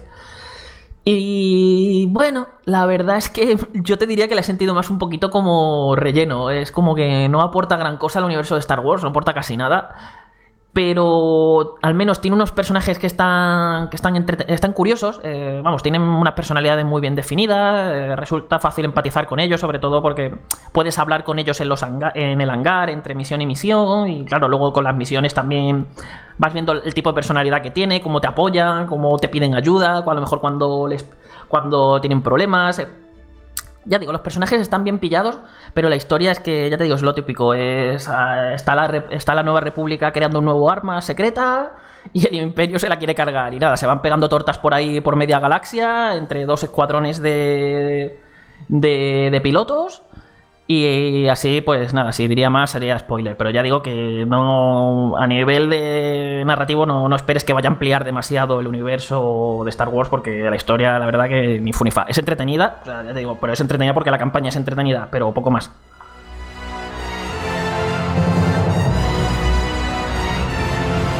Yo te iba a preguntar, Carlos, sobre el tema de la realidad virtual, el control quiero decir, eh, te deja elegir si quieres controlarlo con mando o tienes que controlarlo sí o sí con, controles por movimiento y, en y cómo es en, cada caso. Quiero decir, es de estos tipos de controles de realidad virtual que se sienten muy físicos, que, que, que, que no sé, que, que te integran mucho en el mundo o qué tal está. Bueno, pues este era un punto que quería llegar, gracias Fran, porque precisamente yo creo que una de las cosas que ha hecho que a mí este juego me haya gustado tanto, porque si lo analizas en cierto modo, eh, se queda un poquito corto de contenidos, porque ya habéis visto, tenemos esta campañita que está muy entretenida, como he dicho, y luego está el multijugador que es muy divertido, pero solo tiene dos modos y seis mapas. Y luego si sumamos eso, que son ocho naves, cuatro por facción, los números se quedan muy escasos. Eh, sí que es cierto que ya digo, yo creo que por ejemplo el modo de batalla de flotas va a tener un recorrido, puede tener un largo recorrido porque es muy divertido, muy intenso, muy táctico, muy entretenido. Yo creo que va a tener una comunidad fiel que lo va a jugar mucho. Y luego, pues las refriegas, que son los típicos de dos equipos, se enfrentan entre ellos y mata a los del equipo contrario y suma puntos. Ya está, no tiene mucho más. Yo creo que esos dos modos, pues el juego como, como va a gustar en lo jugable y estos dos modos están bien planteados, yo creo que va a tener el juego va a tener tirón y va a tener una comunidad fiel. No creo que sea muy grande porque no deja de ser esto como una vertiente un poco nicho del universo de Star Wars, sobre todo a día de hoy. Pero, pero vamos, en contenido se te puede quedar un poco corto y además luego habrá pues gente que eche de menos. Oye, pues a mí me hubiese gustado jugar en diferentes épocas, por ejemplo, pues en las de las precuelas, que tenían sus propias naves y demás. Pues no, no, aquí vais a tener solamente las de las naves, digamos, de la trilogía original. Entonces, Carlos, una cosa, ¿tú crees que el precio reducido ha venido más bien por el contenido o por el estilo de juego o por las dos cosas? Pues yo creo que por las dos cosas, tanto porque no deja de ser un juego de naves así un poco más de nicho, con el tema este de de que apunta más a ser un simulador que algo arcade y que claro, habrá mucha gente que incluso le dará una oportunidad y verá que eso es más le va a resultar demasiado complicado o complejo y se meterá al online y verá que le van a dar palos por todos lados. Entonces, pues se por, ese lado, mm, yo creo que están apuntando a una comunidad muy específica y nada, poniéndolo a este precio, pues quieren hacerlo también un poquito más atractivo a todo el mundo. Y luego, precisamente por esto, pues imagino que tampoco se han querido matar con muchos contenidos. De hecho, me ha llamado la atención que es un juego que se presta mucho a ser ampliado. Es decir, pues mira, te sacamos el juego y lo vamos expandiendo con nuevas naves, nuevos modos, nuevos mapas. Y según me han dicho en Electronic Arts, en el evento de review que, tuvimos, que, que, no, que no hay ningún tipo de plan, que el juego tú pagas tus 40 euros y el juego que compras es lo que vas a tener. Así que evidentemente imagino que si el juego tiene tirón o lo que sea, pues irán ampliando, pero ahora mismo el plan es eso, el juego tal como está es como se ha quedado. Y volviendo a la realidad virtual, eh, que me habías preguntado, Fran. Yo creo que una de las cosas que ha hecho que me haya gustado tantísimo este juego ha sido precisamente su compatibilidad con la realidad virtual, porque es compatible con absolutamente todo el juego, menos los vídeos de las, de las secuencias cinematográficas del modo historia, que eso sí lo ves en 2D. Todo el juego es compatible con la realidad virtual, todas las misiones de la campaña, todo el multijugador. Y te aseguro que es alucinante. O sea, es, es probablemente de las mejores experiencias de realidad virtual que he visto nunca. O sea, que he probado nunca. Y mira que este verano me he hinchado de, jugar juegos de realidad virtual. Pero en serio, es que es alucinante. Porque cuando te pones el casco, tú lo que te ves es en la cabina de, de la nave. De la que sea, o sea, la que te hayas montado. Y claro, eh, a diferencia de cuando juegas en 2D en el televisor, que ves toda la. Mm, ves todos los indicadores como muy bien concentrados y todo, todo muy directo para que, nada, de un simple vistazo lo puedas ver todo. Aquí estás tú dentro de esa cabina, entonces tú vas moviendo la cabeza y puedes, pues eso, recrearte mirando absolutamente cualquier eh, detallito que tiene la nave. Incluso me he llegado a agachar para ver una nave por debajo y estaba recreada, estaba modelada, eh, enseñándote a lo mejor unos cristales transparentes que tiene que te permite ver el espacio desde debajo suya y cosas así. Ya, os digo, es alucinante cómo, cómo, está hecha, cómo está hecho el juego en realidad virtual.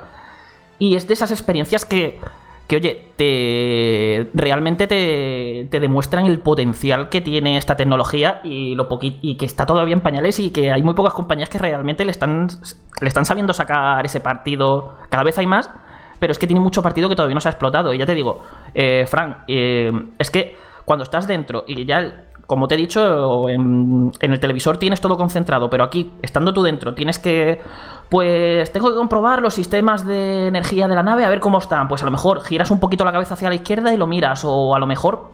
Eh, estás con la nave hacia, hacia boca abajo y estás dentro de un X-Wing, ¿vale? Que la cabina, pues la parte de arriba es, es transparente. Pues echas la vista arriba y a lo mejor sin necesidad de guiarte por el radar como harías de normal, puedes echar la vista arriba, mirar qué es lo que tienes debajo tuya al estar boca abajo y a lo mejor ver alguna nave que tienes por ahí que puedes apuntar. Ya, te digo, es, es, alucinante porque realmente te sientes que estás metido ahí en la batalla. Luego hay secuencias, por ejemplo, en el modo historia, que son increíbles en realidad virtual, como la típica escena de muchas películas de Star Wars en la que se cargan una gran nave por dentro y tienen que escapar mientras las puertas se van cerrando y esquivando cosas y va todo explotando alrededor suya. Pues imagínate eso en realidad virtual. Es que, o sea, es que es increíble. Ya, os digo, es que a mí me cuesta mucho jugar este juego sin realidad virtual por el hecho de que, o sea, es que es como que me estoy perdiendo la mitad de la experiencia. Es increíble. Y ya, yo no he tenido esa suerte, no tengo la suerte de tener un mando de un stick de vuelo con un rollo el JOTAS, por ejemplo, que, que- creo que. Bueno, que creo no, que sé que es compatible con, con el juego. Y ya eso tiene que ser increíble. Si encima tienes los sticks de vuelo, un buen stick de vuelo y el casco, un casco de realidad virtual. Que yo, habiéndolo jugado en PlayStation VR, que imagino que en Oculus y HTC, si lo jugáis en PC, se verá todavía mejor, que son cascos mucho mejores eh, ya tiene- tenéis que flipar pues en colores. Ya os digo, es que este juego, incluso aunque no os llame Star Wars, por, por favor, si tenéis un casco de realidad virtual, probadlo, porque eh, es alucinante. O sea, eh, y ya si sois fans, ya es que os vais a recrear. Yo es que tenía los pelos de punta, sí, evidentemente se ve un poquito más borroso, no se ve tan detallado.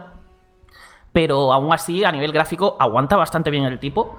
Sobre todo, ya os digo, el propio modelado de la cabina, cómo está hecha todo por dentro, está súper bien recreado. Y luego, pues lo demás, ¿no? dentro de lo que cabe, no deja de ser un juego que suele ser em, en el espacio. Y ahí, pues lo que vais a ver, como muchos, son trozos de una nave, eh, algunos destructores imperiales. Ya digo, es, es alucinante.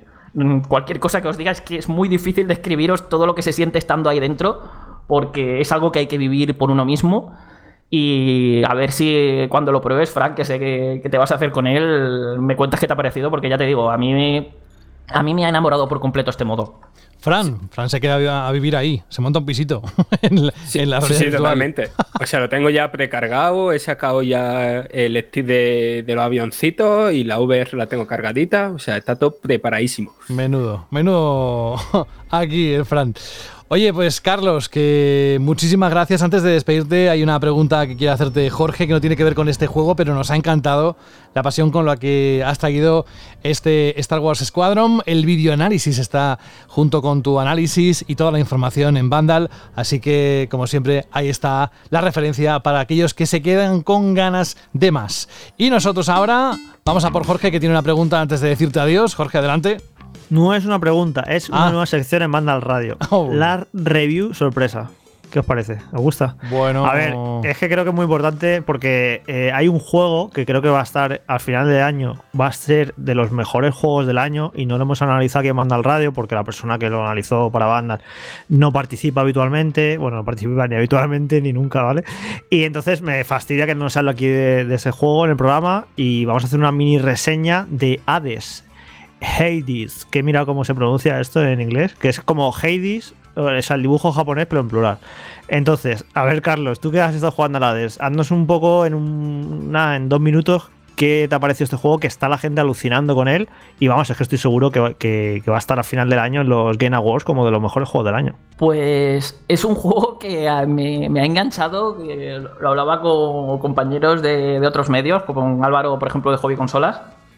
Y eh, los dos coincidimos en que esto es peor que la droga. Es decir, empiezas a, eh, me ha pasado, que es muy raro que a mí me pase esto porque suelo tener más o menos las horas bien controladas, que me pongo a jugar y digo, me voy a echar una partida más, porque esto es un roguelite, ¿vale? Sabéis que lo típico, tenéis que intentar llegar a pasaros el juego entero eh, del tirón. Si morís, pues volvéis a la casilla de salida. Y es un juego en el que empecé. Venga, me he hecho una partida más. Venga, otra más. Eh, bueno, ahora voy al sistema de progresión que- me han matado. Me voy a mejorar tal cosa y voy a cogerme este arma nueva que he podido desbloquear. Uy, pues ya que tengo hecho esto, voy a probar el arma nueva y esta build me- nueva que me he hecho. No, venga, vamos a echar otra partida más. Lo vuelves a intentar. Te quedas. Has llegado un poquito más lejos y te has cargado a ese jefe que antes no podías y has llegado a la siguiente región. Te vuelven a matar. Salta, uh, no me puedo quedar así. Voy a ver qué hay más en esa región que me han matado demasiado pronto. Y se crea un círculo vicioso, pero brutal, de que me he encontrado a las 4 de la mañana eh, teniendo que trabajar al día siguiente diciendo, madre mía, ¿qué, qué ha pasado aquí? ¿Y por, Bueno, qué, y- por qué es esta hora? Y todo esto porque es que yo también he jugado un poquito. Bueno, yo he jugado un poquito, tú muchito. Porque la jugabilidad es simplemente perfecta. Es que es impecable lo bien que se controla, lo, lo divertido que es como, como hack and slash, como juego de combate. Luego, como lo bien diseñado que está como roguelike.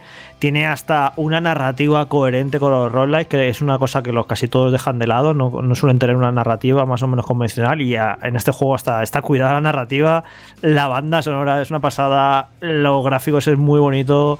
Es un juego, vamos, es un. Es que lo de la narrativa que comentas, Jorge, es bestial porque eh, parece que el juego no tiene fin. Es decir, te matan una vez y nada, tú vuelves a, la- digamos, a, a tu base principal y los personajes tienen nuevas conversaciones y te dicen cosas nuevas y además reaccionando, o sea, conversaciones rollo de, ay, pues te ha matado tal enemigo random, ¿no? Vaya, qué, pena, no sé qué cuánto. Y a lo mejor te están comentando que te ha matado a lo mejor por tercera vez un jefe y se ríen de ti, de que no puedes con ese jefe o que a lo mejor te dan ánimos de que venga, tú vas a poder ahora.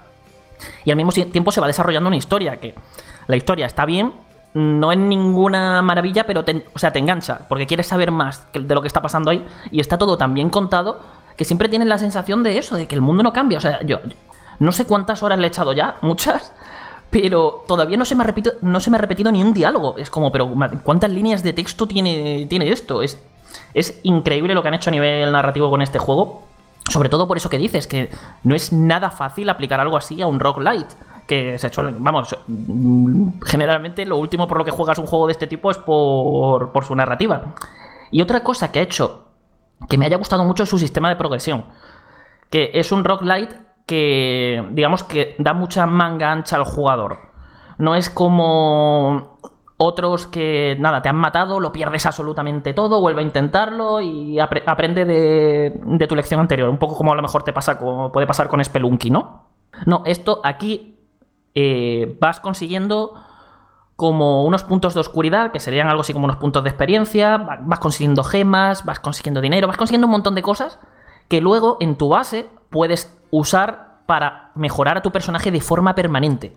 No solamente para el siguiente intento que hagas, sino pues me desbloqueo aquí que si me matan recupero el 50% de la vida una vez por, por cada intento de pasarme el juego que, que haga. Entonces a lo mejor eso te lo mejoras y acabas teniendo como tres vidas extras, en vez de la típica vida de... de a lo mejor lo típico de los roguelite, te, han matado, has perdido toda la vida y ya está. Pues no, aquí tienes a lo mejor tres vidas. O sea, tu personaje revive tres veces antes de matarlo, de, que lo maten definitivamente. Y eso pues evidentemente hace las cosas más fáciles. O aumentos de vida, o construir cosas por la base que te den mejoras como muy concretas desbloquear nuevas armas, mejorar esas armas, también con otros, otras cosas que puedes conseguir. Que vamos, desbloquear que es un, cosas. Que es un, que es un juegazo eh, que incluso yo creo, Carlos, que a los que no nos gustan los roguitos, que porque por ese. Es que eh, es, que es eso lo que te, lo, que te quería decir. A mí no me gustan los roguelites y estoy aquí súper tema de que, de que, echas partidas y pierdes y tienes la sensación de que no has avanzado. Aquí siempre sacas algo en claro de las partidas, siempre sacas un poquito de progreso, siempre sacas un poquito de narrativa. O sea que la gente que incluso no le guste los roguelites, que a lo mejor se anime con este a probarlo, porque a lo mejor le sorprende. ¿eh? Y vamos, ya te Además, el hecho de que ya no solamente estamos hablando de que progresa tu personaje, sino que tú, evidentemente, como en lo que sería un roguelite puro, tú también mejoras. Entonces, yo eso es algo que he notado, que hay muchas veces que eh, yo me estaba pasando cosas no por. Digamos, no por las mejoras que le había puesto mi personaje, sino por mi habilidad. Un ejemplo claro que vi ahí fue de que yo me centré mucho en mejorarme lo de conseguir las vidas adicionales al principio del juego, ¿vale? Casi toda la experiencia que acumulaba iba eso, a tener vidas adicionales. Y la primera vez que conseguí pasarme el juego, que fue justo al intento siguiente de conseguir la tercera vida, me pasé el juego sin que me mataran ni una sola vez. Es decir, yo ya me, me, había pasado el juego sin, sin, la necesidad de esas mejoras que yo me había puesto porque yo ya había aprendido a jugar y había aprendido a, desenvolverme por su mundo. Y luego, además, que no lo hemos hablado, eh, lo que tú has comentado, que la jugabilidad es perfecta a nivel de combate, los combates son súper frenéticos, que además sorprende que el juego se haga tan entretenido porque solo se centra en combates, única y, puramente, no hay aquí exploración ni nada, cada vez llegas a una sala, te cargas a todo lo que hay y te dan a elegir dos salas, y en esas dos salas pues te enseñan la recompensa que te vas a llevar cuando te cargas a todos los enemigos, y pueden ser pues... Eh, bendiciones de los dioses que te van dando poderes, mejoras para las armas, hay un montón de cosas. Entonces, cada partida es muy diferente porque hay o sea, hay decenas y decenas y decenas y decenas de poderes, mejoras y potenciadores que te puedes ir consiguiendo a lo largo de las, de las, partidas y que te van permitiendo, digamos, diseñar tu build para esos intentos. Que te tienes que ir adaptando, evidentemente, a lo que te va saliendo, porque a, lo mejor te sale Zeus y Zeus tiene, que te digo yo, 30 bendiciones diferentes que te puede dar, entre las cuales te va a dar a escoger 3 de esas, de esas 30. Entonces, pues imagínate, es que cada partida no paras de descubrir nuevos poderes, nuevas cosas, te vas volviendo más listo y vas bien sabes qué es lo que te interesa más en cada momento, porque a lo mejor si te, salen dos puertas, ves una bendición de Zeus y otra eh, tienda de Caronte. Pues a lo mejor te interesa en ese momento irte a por la tienda de Caronte porque estás muy mal de vida y te quieres comprar, pues no sé, objetos para recuperar salud o algo. Entonces, es, ya te digo, es un juego que siempre engancha, que siempre estás descubriendo nuevas cosas, que parece que no se agota que está súper bien diseñado a nivel de mecánicas de roguelite. El combate es fantástico, súper frenético y dependiendo del arma que uses, cambia por completo y tienes que adaptar tus estrategias. Al mismo tiempo lo de adaptar con todos los poderes que desbloqueas. Ya digo, es ¿Ha visto, una auténtica José, pasada. José, he abierto la caja de Pandora, nunca mejor dicho. No, no, ya. No he dicho nada brevemente. Y yo poniendo música de fondo, que yo creo que. Mira, podías haber dicho para buscar la música antes, pero no, ahí. Venga, eh, ha sido un reto para Carlos y para mí. Y. y ven, ven. Ah, no, para mí, para mí nada. Que es- ya, ya lo habéis visto. Este juego me encanta. No, y no. aparte, a nivel artístico, Jorge, ¿a ti qué te ha parecido? Porque a mí me encanta el Sí, sí, diseño muy- de muy bonito, no personajes. sí, es- eso- es Mira, el diseño, eso. o sea, yo también he jugado como 3-4 horitas. El diseño de los dioses, o sea, que es increíble. O sea, es como. Todos los dioses y todas las diosas tienen un toque como un poco. No sé cómo decirlo. Horny. ¿Horny? Sí, totalmente. O sea, y es que es increíble. O sea, que el- no, hablé mucho, no había hablado mucho de eso, pero el juego tiene como una mini parte de, de visual novel, ¿vale? Que es como. Que, que mola mucho el, el rollito, los enfrentamientos, las pullitas que se sueltan unos dioses a, a otros. Es que es la- esa, esa, Fran, es que tienen todos los dioses, todos los personajes que hay en el juego, no solo los dioses, sino los que también te vas encontrando por ahí, tienen sus propias tramas que además tienes, puedes ir desbloqueándolas y vas avanzando en otras tramas y se van desarrollando una narrativa ahí como súper interactiva que, que- que es brutal. Y luego ya digo, es que hay montones de cosas que, de las que podríamos aquí hablar, como por Sí. ejemplo la primera vez que te pasas el juego, que te desbloqueas un montón, lo siento, aquí ya habéis abierto la caja de Pandora, os aguantáis. Ya lo veo, ya. ya. Si es que el, reto, el, reto, juego- el reto tuyo era hacerlo breve, nada más. Nada, nada, nada. Aquí cuando te pasas el juego desbloqueas un montón de modificadores para la partida que te pueden ir haciendo las cosas más complicadas e incluso cambiar. eh, cuando vas haciendo, vas repitiendo intentos, los jefes van cambiando, van recibiendo modificaciones, se van alterando. Ya os digo, es que es un juego que, que a mí me parece inagotable. No sé, no sé en qué punto dejaré de ver cosas nuevas, pero que, que llevaré ya 40, 50 horas y no he visto absoluta- absolutamente nada repetido en el juego todavía. Podéis decir mucho del equipo de redacción de Vandal, podéis estar de acuerdo, no estar de acuerdo, podéis seguirles, no seguirles, pero lo que es indudable es la pasión por los videojuegos que despiertan cuando, cuando se desatan, como con este juego de Super Giant Games, los creadores de Bastion y Transistor. Ahora sí, Carlos, de verdad, muchísimas gracias por estar con nosotros. Sé que vas a volver dentro de poco, así que es un hasta luego y nosotros seguimos con el programa aquí en Vandal Radio. Hasta luego. Vandal Radio.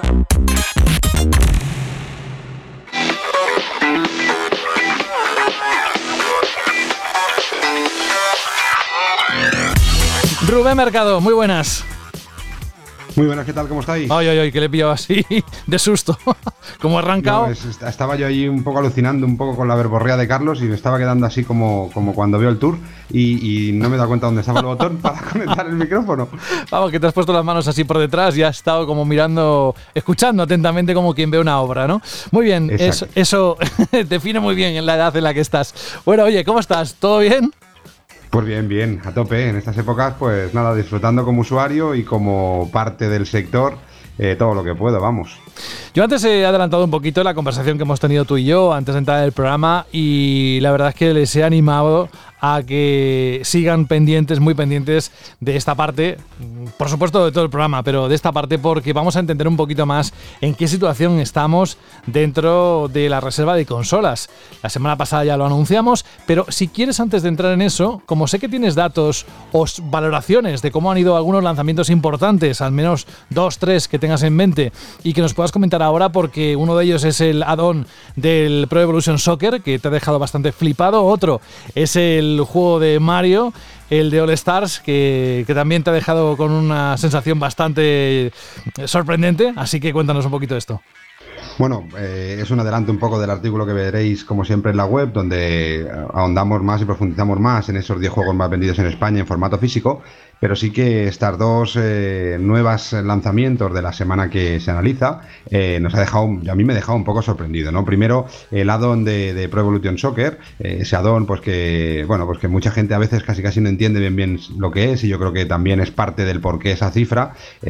ha vendido extremadamente bien. Es decir, es un juego que yo pensaba que no vendería mucho en formato físico, un año de transición para el nuevo juego que parece que están preparando para el año que viene, pero que vendas 6.200 unidades eh, en PlayStation 4, por ejemplo, no está nada mal en formato físico. Y más pensando que, por ejemplo, Pro Evolution Soccer 2020, el del año pasado, el que sí que era juego completo, eh, vendió en su primera semana 14.000 unidades, con lo que eh, no está nada mal este pequeño parche, addon, extra o como quieras llamarlo, para esos usuarios que, que, compraron ese Pro Evolution el año pasado y que tienen ganas de más eh, y no pueden esperarse a, que salga el nuevo juego el año que viene, ¿no? Es decir, que todavía hay mucho amante de Pro Evolution y mucha gente que no le importa pasar por caja para comprar esta expansión o este addon o este, como queramos llamarlo, y que a Saúl seguramente le podamos preguntar y nos lo pueda explicar mejor, que además es un super fan y ha flipado mucho con el juego, eh, pero ha conseguido unas ventas muy buenas. Y la otra parte, pues bueno, pues sabíamos que Super Mario All Stars se iba a colocar primero en ventas, ¿vale? Sabemos cómo funcionan los juegos de Nintendo, cómo funcionan los juegos de lanzamiento,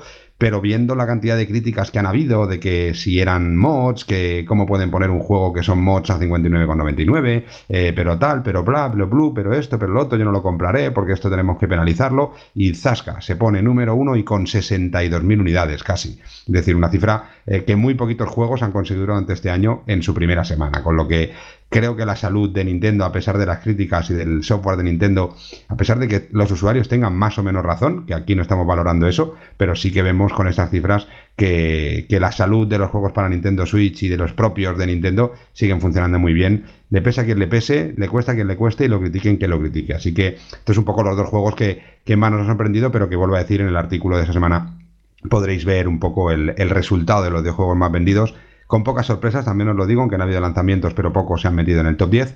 Eh, pero podemos seguir viendo un poco la evolución ya con la cuenta atrás, con semanas que empiezan a haber lanzamientos importantes, a ver si conseguimos quitar a juegos que llevan mucho tiempo en ese top 10 y vamos viendo nuevos juegos en ese top. Pues esto también nos da el pistoletazo de salida a partir de ahora para hablar de, por un lado, las reservas de las consolas, para que nos digas cómo está el tema, porque parece ser que cada vez es más frecuente escuchar que van a faltar unidades, que van a faltar unidades, que van a faltar unidades. Yo decía al principio que aquella gente que había decidido eh, pues poner la compra, yo no sé, un año o un mes o unas semanas, que al final es posible que se pueda arrepentir en algún momento o no, no lo sé, ahora no lo vas a contar. Y por otro lado, la polémica de por qué aparecen distintos eh, precios en los juegos de PlayStation 5, porque uno aparece más barato en, en, establecimiento, en otros eh, a 80 euros.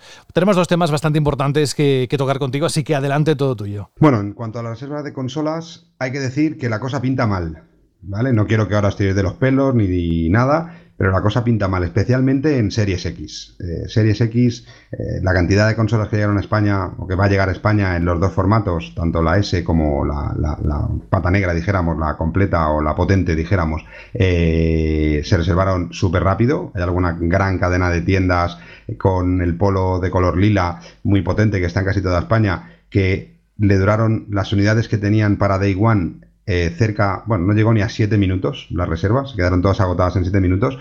El problema es que de momento no hay información por parte de Microsoft de que puedan haber más máquinas en el resto de la campaña Navidad. Suponemos que alguna más eh, entrará, pero no es seguro. Se habla incluso que la próxima reposición o la próxima inyección de consolas al mercado ya será después de la Navidad, es decir, ya será después del 31 de diciembre o del 1 de enero del año que viene, con lo que la cosa pinta complicada, ¿vale? Esto que nos sirva para alimentar la especulación que ya empieza a ver, ya se empiezan a ofrecer consolas antes de que salgan, se empiezan a ofrecer por diferentes páginas de venta mm, de productos de segunda mano eh, y de no segunda mano, como es obvio en este caso, eh, a unos precios totalmente exorbitados. Yo creo que, bueno, si se puede conseguir, bien, y si no se puede conseguir, al final lo único que hacemos es que las próximas reservas de las próximas consolas o de los próximos títulos, edición limitada o lo que sea, terminen en manos de gente que realmente no disfruta o no ama las consolas y termine siendo una fuente única y exclusivamente de especulación pura y dura, ¿no? En el caso de PlayStation 5, la cosa es algo mejor, porque sí que por parte de los retailers y de PlayStation la información que tenemos es que parece ser que sí que se sí que van a llegar algunas máquinas más. No se sabe ni la cantidad ni cuándo, pero durante la campaña de Navidad. Pero eh, ahora mismo para Day One también las consolas están totalmente agotadas en casi todos sitios. Hay veces que algún gran retailer abre una pequeña ventana de nuevas eh, reservas. En principio, nadie dice que las reservas que estén hechas están 100% garantizadas, eh, con lo cual tampoco nos tiremos de los pelos. Si algún gran retailer se ha pasado un poquito y ha abierto demasiado el grifo y luego no tiene las consolas que tiene reservadas. Esperemos que no, creemos que los retailers en España son bastante serios para eso, pero que la cosa no pinta nada fácil para conseguir tanto una PlayStation 5 edición eh, con disco, edición digital o cualquiera de las versiones de Series X, al menos para Day One. Con lo que si alguien todavía estaba en duda y se decide a comprarla, que esté atento a todos y cada uno de las páginas online o de su tienda de confianza o incluso en el caso de Microsoft en alguna tienda de informática, porque ha pasado algo algo extraño un poco la distribución, ya que la distribución que no sea grandes cadenas, eh, que sí que lo hace directamente Microsoft, pasa por manos de un subdistribuidor y en este caso mm, el subdistribuidor no es una empresa con alta relación con las tiendas de videojuegos, no puede ser, no es un mayorista al uso de videojuegos, sino que son grandes distribuidores de informática, con lo que a lo mejor eh, posiblemente no lo puedas encontrar en tu MediaMark, en tu Game o en Amazon, en alguna tienda específica de videojuegos, pero si rebuscas por ahí por diferentes tiendas de informática, es posible que, mm, si saben alguna tienda de informática también lo que es, que puedas encontrar alguna Series X, aunque será muy improbable porque la cantidad es muy pequeña. Es decir, que la cosa no pinta demasiado bien eh, en lo que se respecta a las reservas si quieres la consola para el Day One. Rubén, yo tengo, te tengo que hacerte una pregunta que es la que me hacen a mí casi todos mis amigos que no han reservado la consola o que no van a comprársela de lanzamiento. Y es, ¿habrá stock de cara a las navidades, tanto de una como de otra? ¿Crees que las compañías van a reponer? Porque no olvidemos que sí, que el día uno es fundamental, pero tenemos una campaña de Navidad donde más consolas se venden en España. No creo que se arriesguen ¿no? a, a quedarse sin unidades. ¿Cómo lo ves? ¿Tienes conocimiento? ¿Sabes si va a haber un flujo de, unidades para las tiendas y grandes superficies? A ver, esa es un poco la pregunta del millón, la que nos hacemos todos, tanto los usuarios como los que venden consolas. ¿no? Yo creo que incluso eh, sería difícil que te la respondiera algún responsable de Microsoft España o de PlayStation España. Eh, la información que de momento hay es que posiblemente de PlayStation sí que Sony vaya surtiendo el canal eh, con algunas reposiciones durante la campaña de Navidad. Pero no le sabe ni cuántas veces ni cuántas consolas. Yo creo que ahora mismo esta lucha que tenemos en España, no solo la tenemos en España, la tenemos en un montón de territorios a nivel mundial, porque las reservas han sido brutalmente altas en todos los países. Eh, con lo que ahora pues todos estarán intentándose pelear por la cantidad de máquinas eh, que puedan conseguir para cada uno de sus territorios. Con lo que todavía yo creo que ni ellos lo saben. En cuanto a Microsoft, sinceramente lo veo más complicado, porque todas las informaciones que nos llegan es que eh, seguramente hasta después de campaña de Navidad no vuelva a haber reposición de máquinas. Y no se sabe ni cuántas. Es decir, si dijera, venga, pues no va a haber en campaña de Navidad, pero después de campaña de Navidad vamos a surtir el mercado con 15.000 consolas o con 10.000 consolas, que sería inviable porque han traído bastantes menos para el lanzamiento, ¿no? Eh, esa es la información que hay ahora. Esta información va cambiando cada semana y van, eh, van eh, intentando conseguir raspar consolas todos los retailers, cada uno utilizando su fuerza y su presión. Eh, pero la información que llega hasta ahora es que no se espera una gran reposición por parte de PlayStation y de momento no se espera una reposición por parte de Microsoft de consolas para esa campaña de Navidad. Y aquí entramos, si no hay más preguntas sobre esto, vamos a entrar en el tema de precios.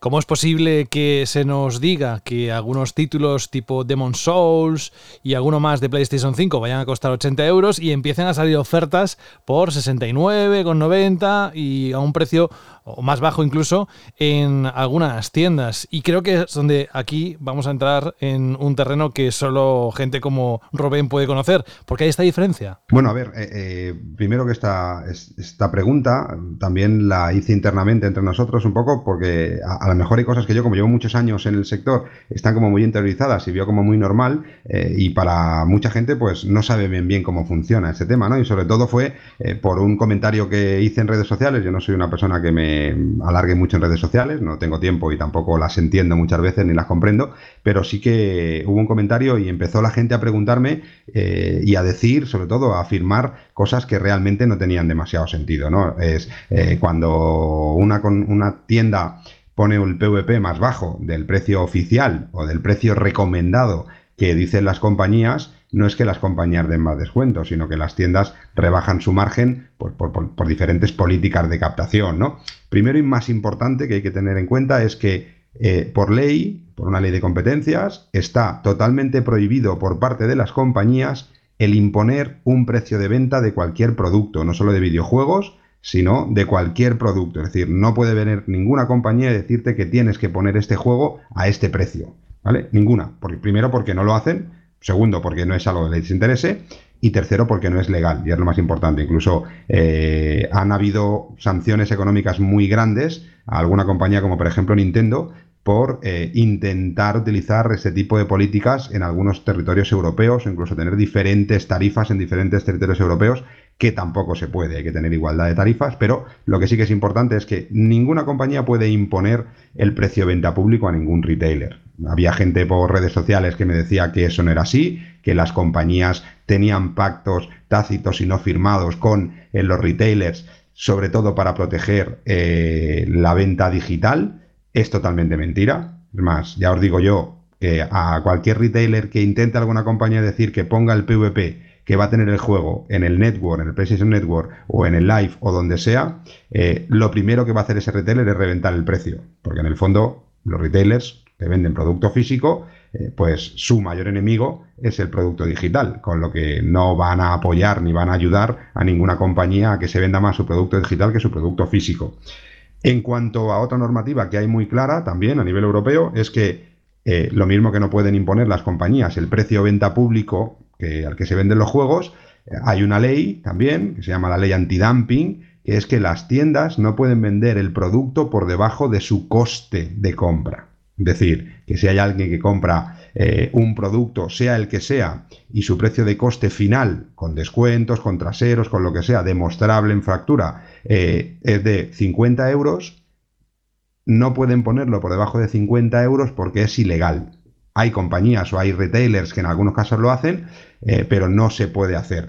Eh, salvo de la excepción que es a partir de los seis meses que el producto esté en el mercado, sea tuyo, que en ese momento tú puedes hacer lo que quieras con el precio, porque ya ha pasado suficiente tiempo como para decidir si lo quieres meter en liquidación o lo que sea, ¿no?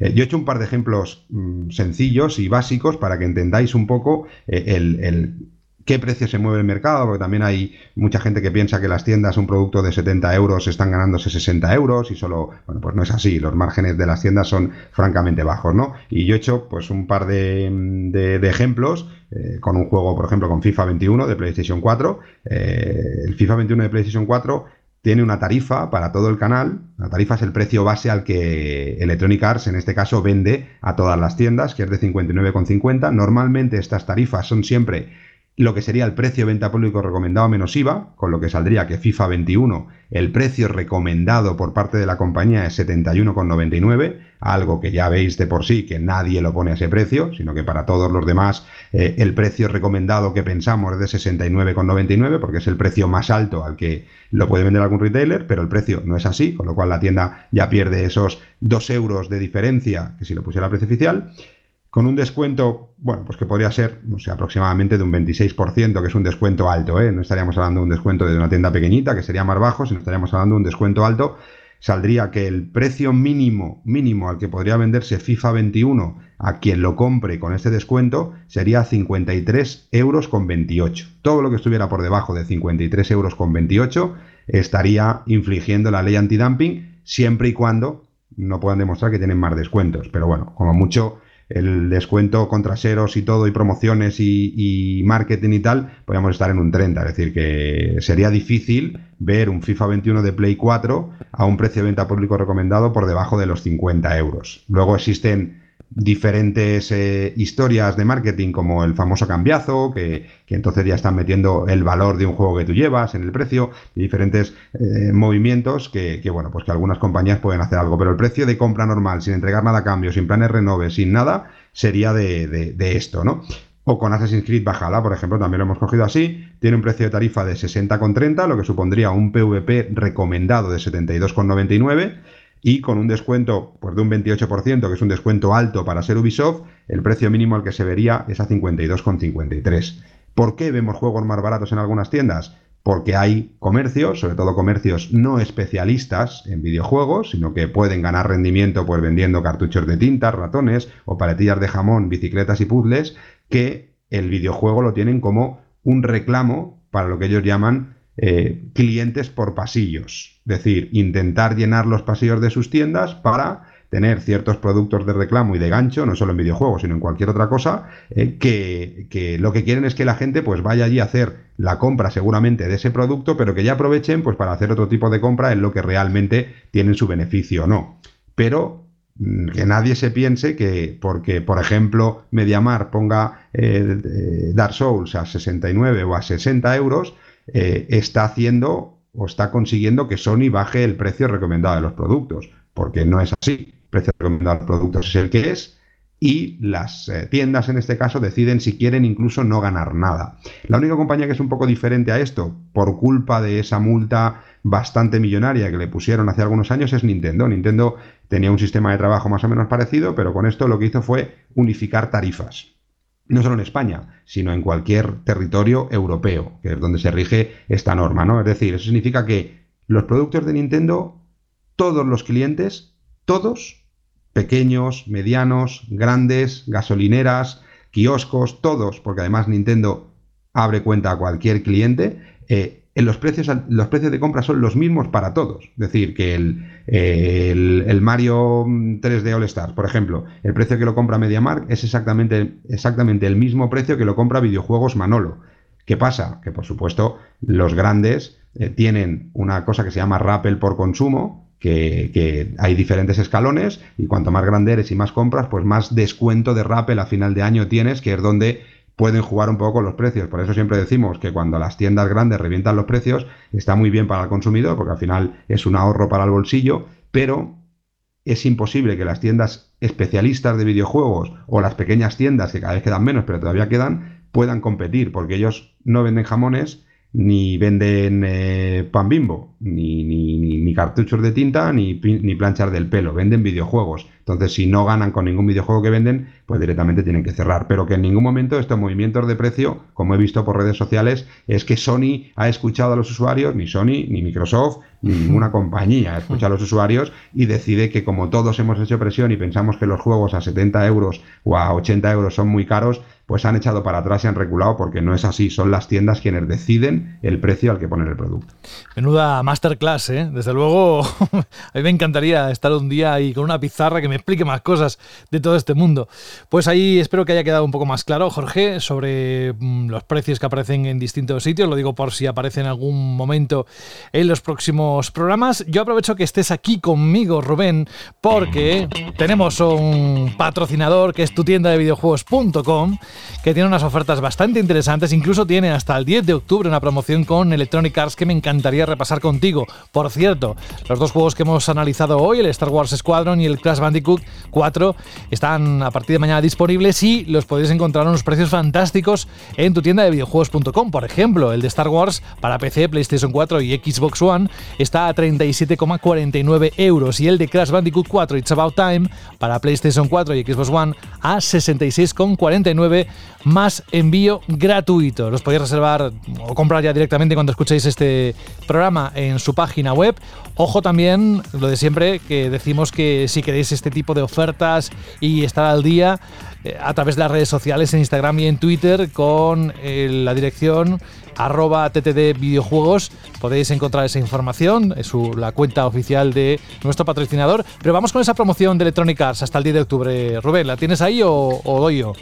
La tengo, la tengo, la tengo aquí, la tengo aquí. La tengo bien, la tengo bien grabada porque seguramente caiga algunos de los juegos estos. Porque si queréis disfrutar por casi, bueno, por menos de 20 euros, es decir, por 18,98 euros y queréis disfrutar de Sims 4, Star Wars Battlefront 2, Battlefield 5 o Battlefield 1 Revolution Edition para PC, pues simplemente tenéis que ir a tu tienda videojuegos.com y comprarlos a un, a un superprecio. Y si no sois peceros y sois más consoleros, José, pues ya sabes qué opciones tienes, ¿no? Tienes el Need for Speed Hit para Xbox y para PlayStation 4 por 27,48 euros el Star Wars Jedi Fallen Order para PlayStation 4 por también 37, también no, 10 euros más caro, 37,49 euros. Y el IA o EA Sports UFC 4 para Xbox One y para PlayStation 4 por 44,90 euros. Esto solo es una pequeña parte, es la punta del iceberg de la cantidad de promociones que tiene nuestro patrocinador, tu tienda de videojuegos.com en su web. Y poco más, ¿no? Pues no, solo invitaros a que os paséis por la página y naveguéis por allí y veáis pues las diferentes promociones que van poniendo cada día y los superprecios que vais a poder encontrar de muchos títulos y adelantaros también a las reservas y aseguraros que tendréis el juego el día de lanzamiento en casa muchas veces con envío gratuito. Así que tu tienda de videojuegos.com tiene que ser vuestra primera opción para ir chequeando lo que queréis para los próximos meses o semanas. Rubén, un abrazo grande y nos escuchamos dentro de poco. Muy bien, aquí estaremos como siempre, con ganas y con gusto. Esperemos que podamos haber disfrutado del Star Wars Squadrons, que a mí me ha puesto los dientes largos Carlos, y creo que voy a desempolvar esas eh, VR. espero que sea compatible con mi arcade stick de Hori, eh, mi Fire Stick, que lo he podido aprovechar muy poco, solo con Ace Combat, y que a mí el universo Star Wars me flipa mucho. Veremos si soy capaz de controlarlo, porque a mí ya me mareaba Carlos cuando me lo explicaba, y él lo, con una mano y mirando para la derecha lo domina pero yo soy más zoquete, pero tengo ganas, tengo ganas de disfrutarlo también. Un abrazo, cuídate, adiós. Adiós.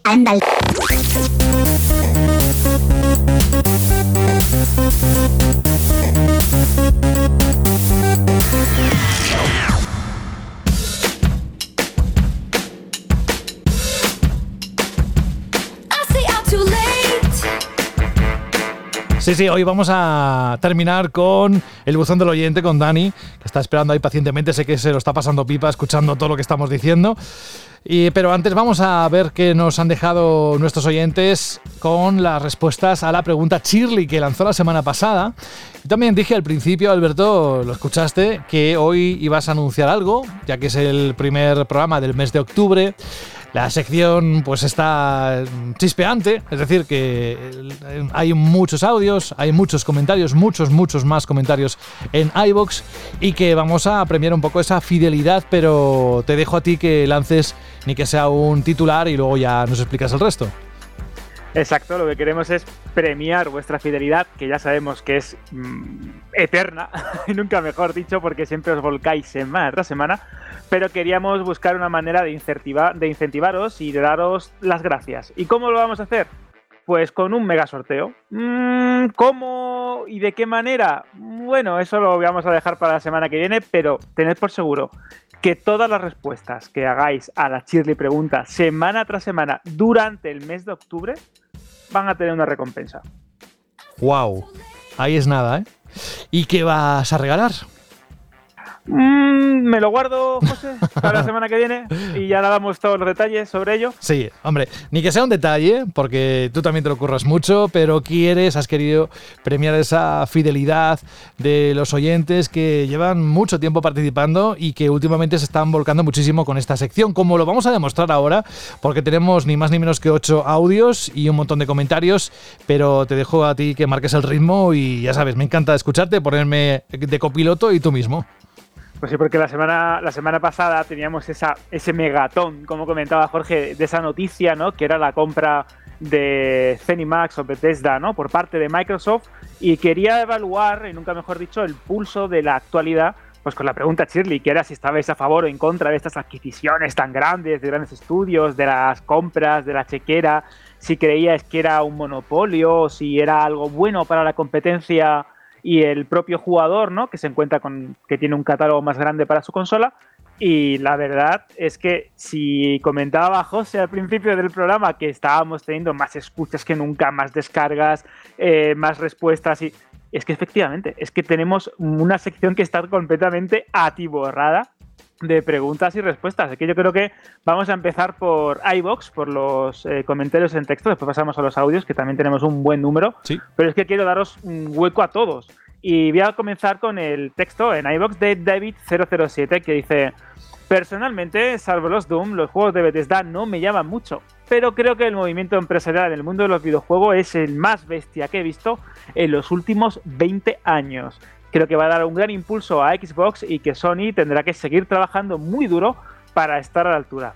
Yo creo que al final es una competencia beneficiosa para todos y nos da un fuerte abrazo y nos comenta, atento a esto José, no mando audio porque 30 segundos se me hacen cortos, pero es que si no, no, no cabéis todos en el programa y queremos daros el máximo tiempo posible. Y dicho esto, vamos a proseguir hmm. con el audio de Nórdico. Sí, y aquí déjame aclarar algo que nunca hemos dicho y posiblemente algún oyente se habrá preguntado, eh, ¿cómo aparecen los audios? Pues estrictamente según el orden de llegada. Es decir, que el viernes cuando se publicó el programa, creo que no, no sé lo que el tiempo que le dio, pero supongo que escuchar todo el programa, Nórdico ya tenía el correo con el audio puesto ahí, o sea que por eso le escuchamos el primero, porque se ha adelantado a todos. De hecho, claro, es que doy fe porque cuando me los vas añadiendo en el Dropbox para que los pueda escuchar con tiempo, eh, van apareciendo por orden y Claro. es muy curioso, es como si fuese una, una carrera y hacemos el photo finish y el primero, el segundo, el tercero, todo por estricto orden de llegada.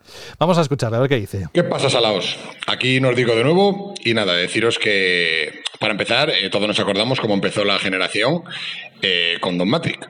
Eh, Microsoft siempre fue eh, de culo y contraviento. Entonces, bueno, pues parece que se ha puesto las pilas y lo que acaba de hacer ahora con Cenimax, con esa adquisición, es una estrategia más. Microsoft tiene una estrategia, Sony tiene una estrategia y Nintendo tiene otra estrategia diferente. Simplemente es eso. Lo que pasa es que Microsoft en este caso es un gigante con muchos billetes.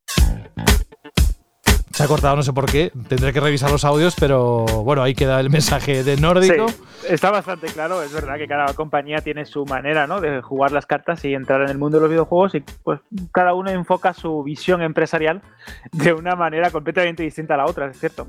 Vamos a proseguir con otro comentario en iBox de eh, Have Héctor o Have Héctor, no sé cómo se pronunciará. Sabes que soy un poquito Carmen Sevilla, ¿no? Con los Knicks. No, y que a Que veces dice- es complicado, ¿eh? Es muy difícil, es muy difícil. Dice, los fanboy de Play llorando, los de Xbox ahora mismo como gatos al abrirles su comida. Para el mercado creo que es bueno, ya que incentiva al competir. Pero todo queda en manos de Microsoft. Si renueva sagas, refuerza los puntos fuertes y los hace más atractivos de lo que ya realmente son. La pelota está en el lado de Sony, por exclusivos que los va a llevar a perder el acceso pues, a estas sagas. Una mala política de cualquiera de los dos llevará o lo llevará a perder el mercado.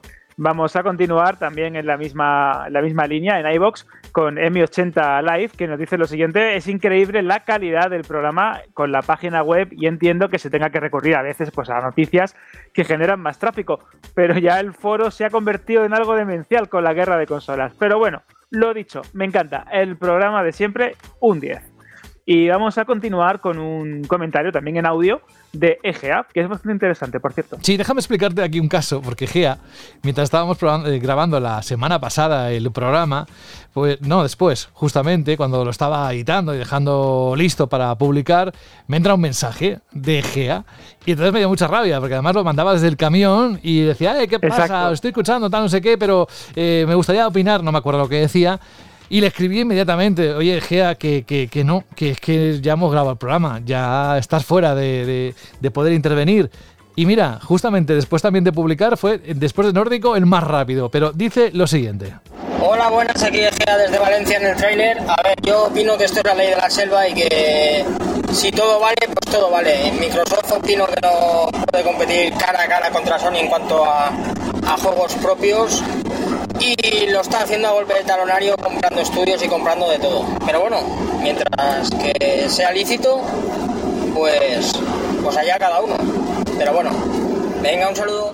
Me encanta porque si eh, Egea nos, nos manda el audio desde su tráiler trabajando, Oscar Marino Castellano, que es un viejo conocido del Sí, programa, sí. lo hace desde el autobús y nos dice lo siguiente, cada vez dais más calidad y gratis. ¿Dónde hay que firmar para que os den un premio Ondas?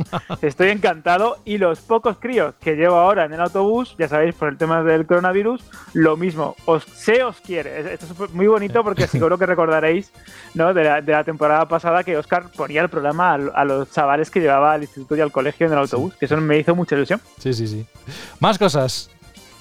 Pues vamos a continuar con otro comentario en iBox de José Manuel García. Claro, también con su apellido, no tengo que leer nicks raros, que nos dice lo siguiente: Lo que me preocupa de la compra de Bethesda es precisamente los exclusivos de Microsoft. Es decir, dejar de vender sagas como Fallout o The Elder Scrolls en el parque de consolas de PlayStation es dejar de vender millones de copias de estas sagas, lo que puede suponer pues que acaben desapareciendo, lo cual para mí sería una terrible noticia para el sector. Solo espero que Sony y Microsoft lleguen a acuerdos para que estas sagas sigan siendo multiplataforma. Un saludo para todos. Y tras este repaso a iVox, pues continuamos con un audio que creo que es de The Crow. Buenas amigos de Vandal, aquí uno de Crow. Y bien, yo creo que la compra de Bethesda por parte de Microsoft, yo creo que es una inversión de futuro increíble. Yo creo que van a seguir lanzando los juegos en PlayStation porque eso, por cada juego que se vende en, en la máquina de Sony, va a repercutir positivamente en Microsoft. Esto se trata de tener mejor catálogo, de tener el mejor modelo de negocio y el mejor eh, servicio de suscripción. Y ahí Sony se tiene que poner las pilas con su PlayStation Now o lo que sea, porque si no, de aquí a unos años Microsoft le va a comer la tostada, pero de todas, todas. Un saludo y hasta otra. Pues sí, la verdad es que es bastante interesante, ¿no? El mundo de, de, los servicios del streaming, de cómo cada una, ¿no? Está posicionándose en el mercado de los videojuegos. Y en esta línea también, en relación a la pregunta Shirley, tenemos el comentario de Olaf eh, Gausaker, que dice lo siguiente, respondiendo a la pregunta Shirley, ¿estáis a favor o en contra de las compras de grandes estudios? Pues mira, lo primero que se me viene a la cabeza, estoy a favor de la compra de grandes estudios cuando se hace bien. Phil Spencer ha dicho una y otra vez que va a dejar a los estudios en paz y que simplemente pondrá a su disposición los recursos de Microsoft. Por otra parte, todo el tema este de si nos han quitado una propiedad intelectual o una saga que era de todos, pues ¿qué queréis que os diga? Spider-Man era de todos y mira dónde está ahora. Que ni sale en el hacendado Avengers de Xbox. Dice, así que nada, al que le pique la compra de Bethesda, que se arrasque. Y vamos a continuar con el audio de Anz, que es igualmente interesante. Vamos con él. Bandalero, soy Anz y quería decir que me, no me parece del todo mal lo que ha hecho Microsoft.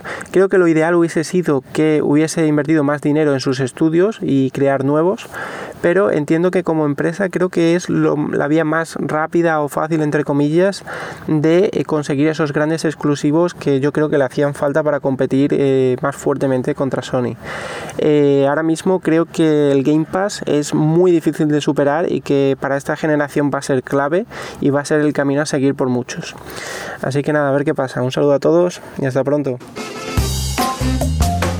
Pues sí, la verdad es que bastante interesante el comentario de Ants. Vamos a continuar con el de Povich. Mira, yo es que no, para, esto... no paras, eh, pim pam, pim pam. Esto sí, parece sí, sí, un partido de tenis, eh, pim pam, pim pam. Me siento en Roland Garros, si nunca mejor dicho. Ahora, ahora mismo, eh, cuando leo el, el, el, nick de Povich, me sale decirlo en ruso. ¿Me dejas decirlo en ruso? Bah, lo que quieras, es tu sección. Povich, ¿no? Me sale como él ahí con la gorra ahí soviética de ver un submarino como en la caza del octubre rojo. Bueno, en fin. Eh, la compra de Bethesda, que nos decía Povich, por parte de Microsoft es la bomba más grande del mundo de los videojuegos en los últimos años.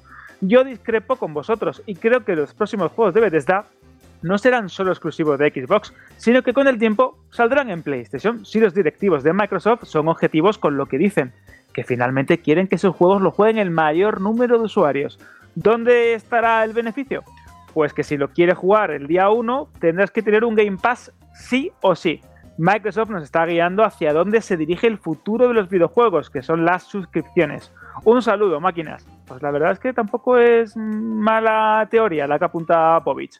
Vamos a continuar con el audio de Kino, que es igualmente interesante que los que hemos escuchado y que creo que te va a gustar, José. Sí, hola Kino.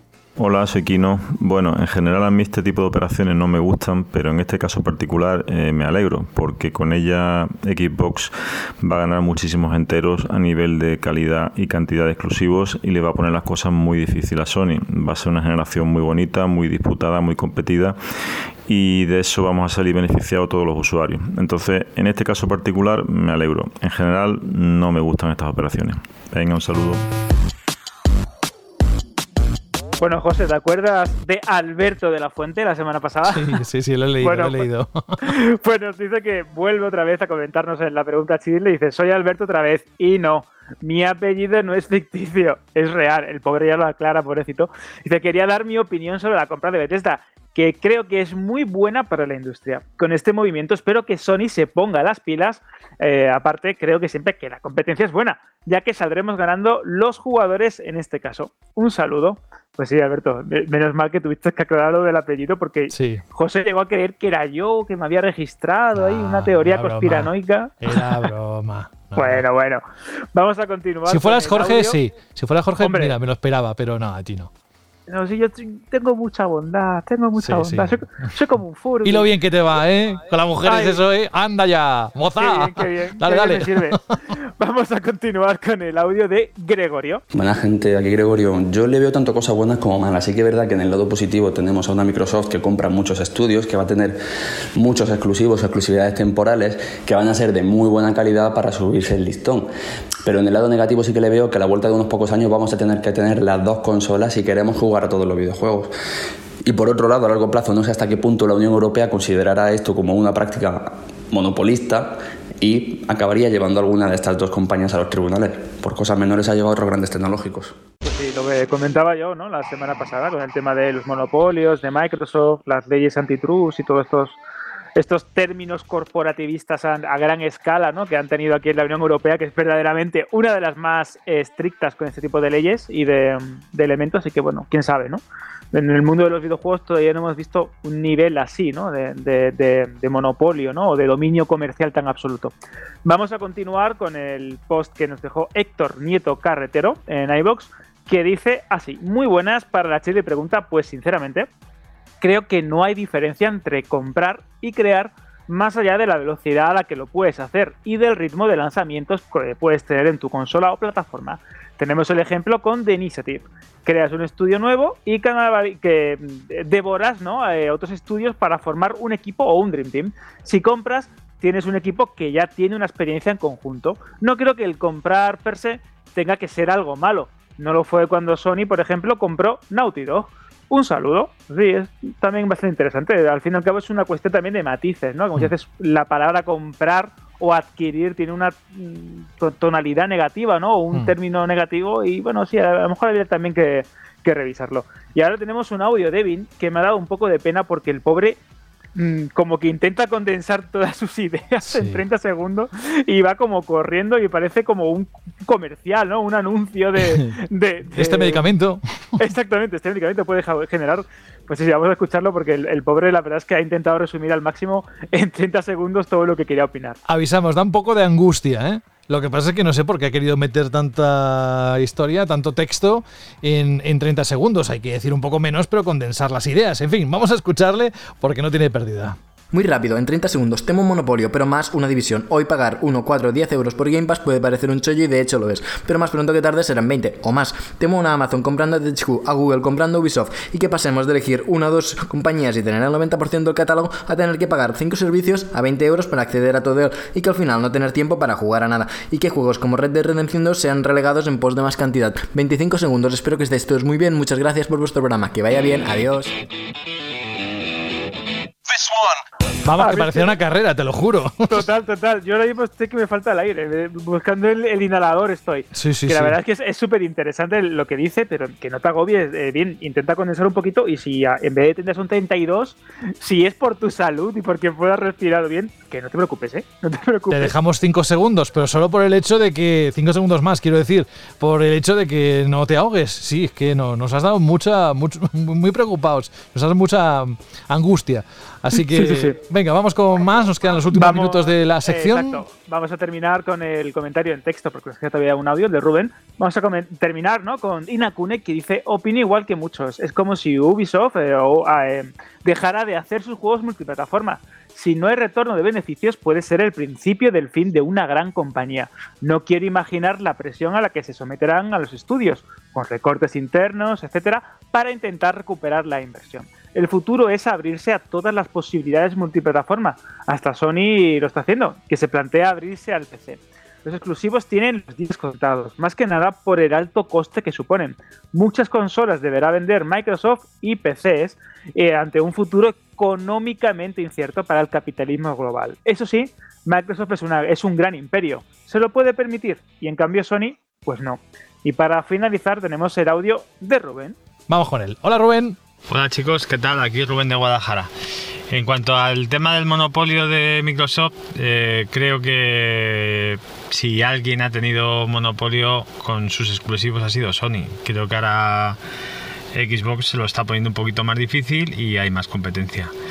Eh, entonces, bueno, pues ahora mismo o tenemos el que quiera disfrutar de todas las franquicias, pues tendrá que tener todas las consolas. Venga, un saludo chicos, un abrazo. Pues sí. Pues sí, la verdad es que lleva bastante razón Rubén. Tienes que al final tener todas las consolas. Y bueno, Me preguntarás, José, ¿cuál va a ser la pregunta de la semana que viene? Ah, pues la tengo aquí preparada. Sí, sí, sí. Ya sabes, antes de acabar este, esta temporada, antes de acabar la sección, tienes que Exacto. lanzarla. Exacto. Pues la pregunta Chirly de la semana que viene, ya sabéis, hashtag pregunta Chirly, o como lo queráis escribir, en iVoox, en Vandal o eh, a través de mensajes de audio en radio.net, pero por favor no os ahoguéis, importante, ya sabéis, es imaginar este, este escenario, ¿no? Encendéis vuestra consola o PC y vuestro nuevo videojuego, la, la gran novedad que habéis comprado, pues está a punto de mostrarse ante vosotros en vuestra tele o monitor. Y de repente veis que podéis configurar la imagen y podéis priorizar la calidad gráfica o el rendimiento. Y esta es la pregunta de la semana que viene. ¿Qué sois más? ¿De fidelidad gráfica? Es decir, los mejores gráficos, la mejor resolución, las mejores texturas o rendimiento. Hashtag, pregunta Shirley, fidelidad gráfica o rendimiento. Ya sea si jugáis en consola o en PC, me da igual, pero yo creo que eso puede ser un tema muy interesante. Me queda un poco vaca esto. Mm, iba a decir, muy interesante, muy interesante la pregunta de esta semana. Si queréis mandar el audio, 30 segundos, ya sabéis, a radio.vandal.net. Gracias, Alberto. Ahora enseguida voy contigo y nos despedimos. Vandal Radio.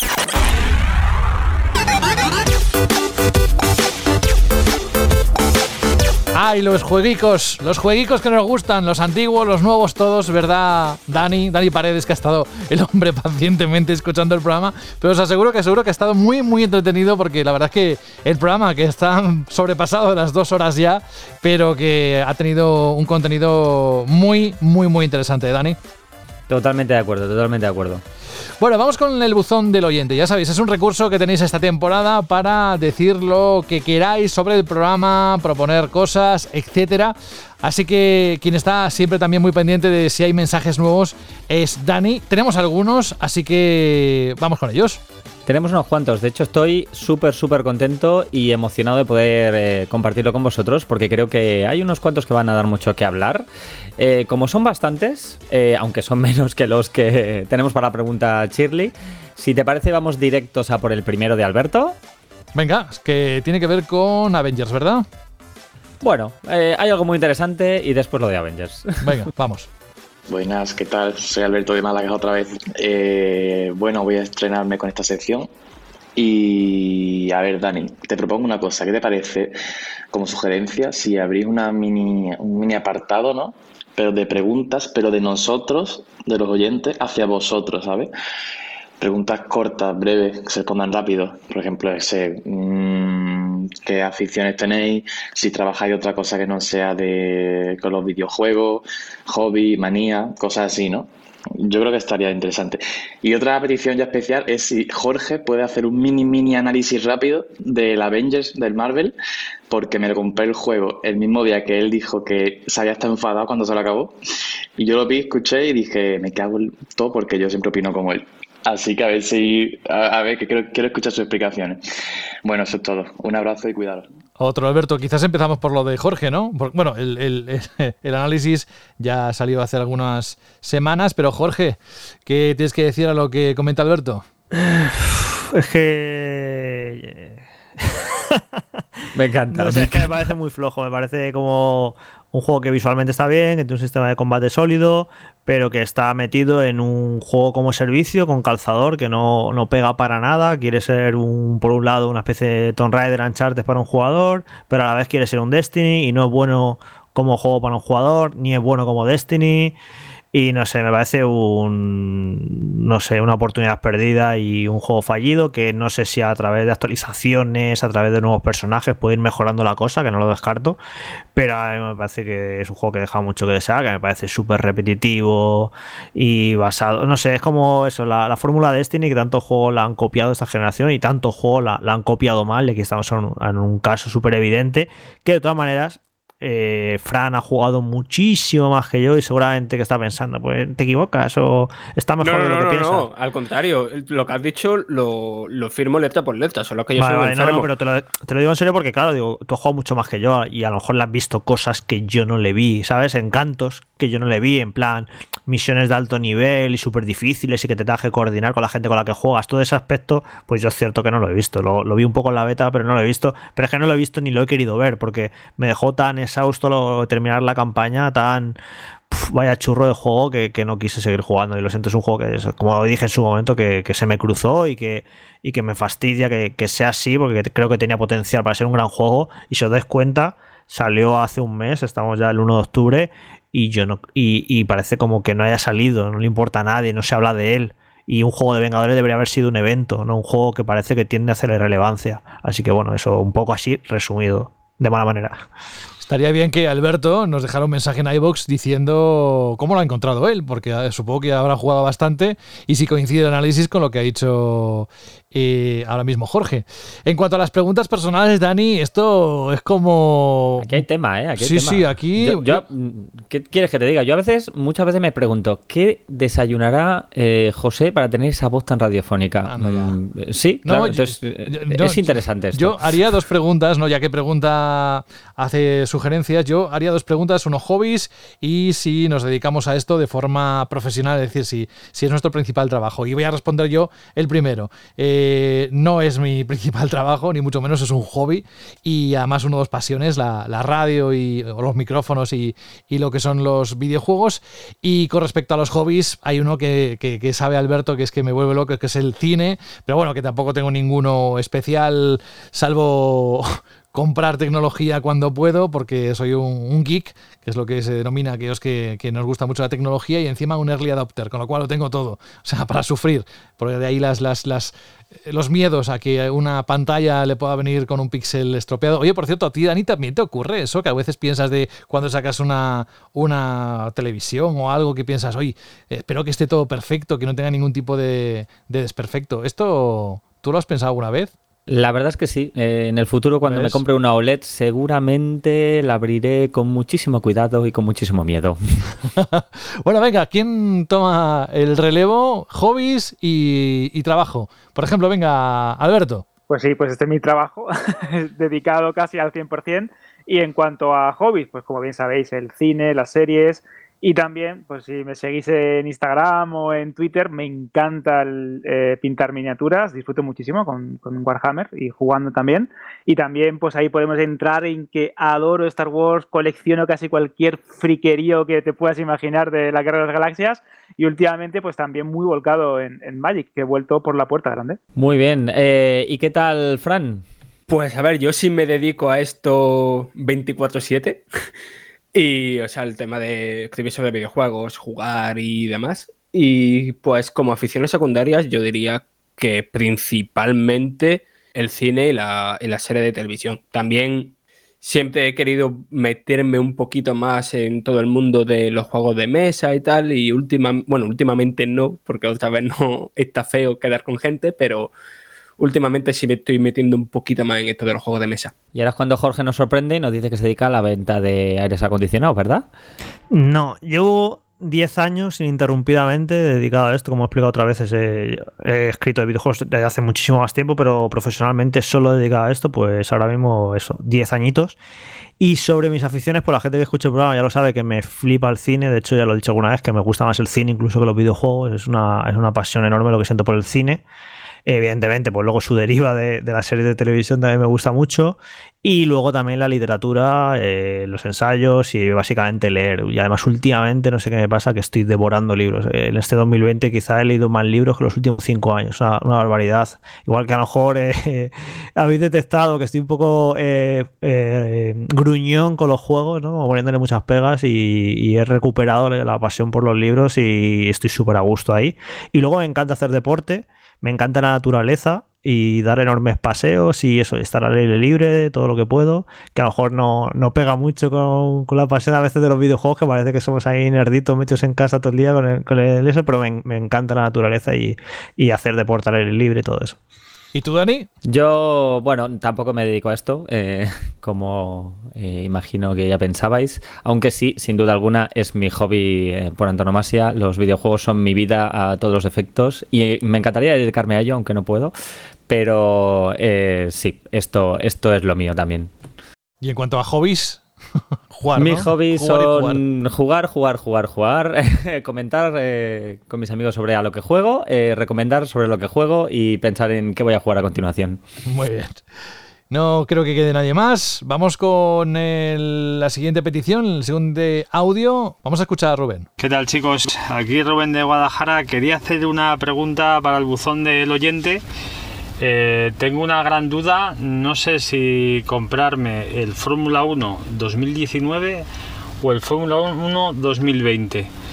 Eh, he visto en varios vídeos que hay pocas diferencias, excepto el modo mi equipo, pero de verdad que estoy dudando porque claro, entre gastarse 25 euros que está en el 2019 y 60 o 70 el nuevo, pues no sé, a ver qué me aconsejáis. Venga, un saludo, gracias. Ojo con, Bueno, esta, que- con sí. esta pregunta. ¿eh? Que se eche un ojo a los dos análisis en Vandal, pero el- la edición de este año, eh, ya aparte por, por la persona que la analizó en Vandal, sino en general, que he leído en foros y por ahí, la gente coincide en que es especialmente bueno la edición de este año. Eh, ¿Te compensa pagar esos 40 euros de más por, porque es mejor que el año pasado? Pues no lo sé, la verdad, ahí donde no llego, si merece la pena ese esfuerzo, pero sí que todo el mundo coincide en que el juego de este año es muy, muy, muy bueno.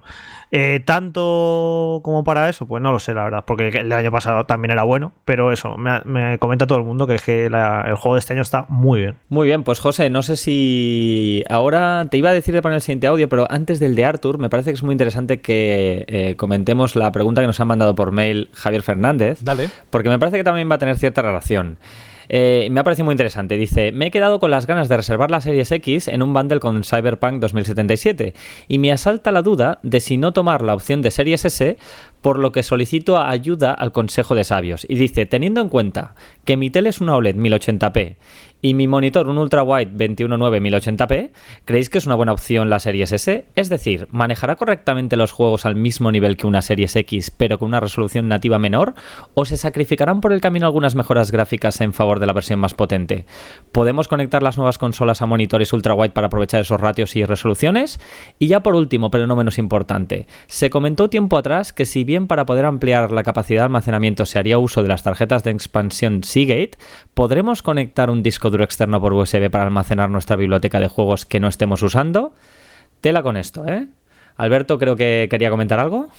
Bueno, yo te voy, a, te voy a recomendar que te compres la serie X. ¿Por qué? Primero, porque es una inversión de futuro. Segundo, porque tienes lector de, lector de formato físico, que para mí es importante, no lo sé si lo será para ti.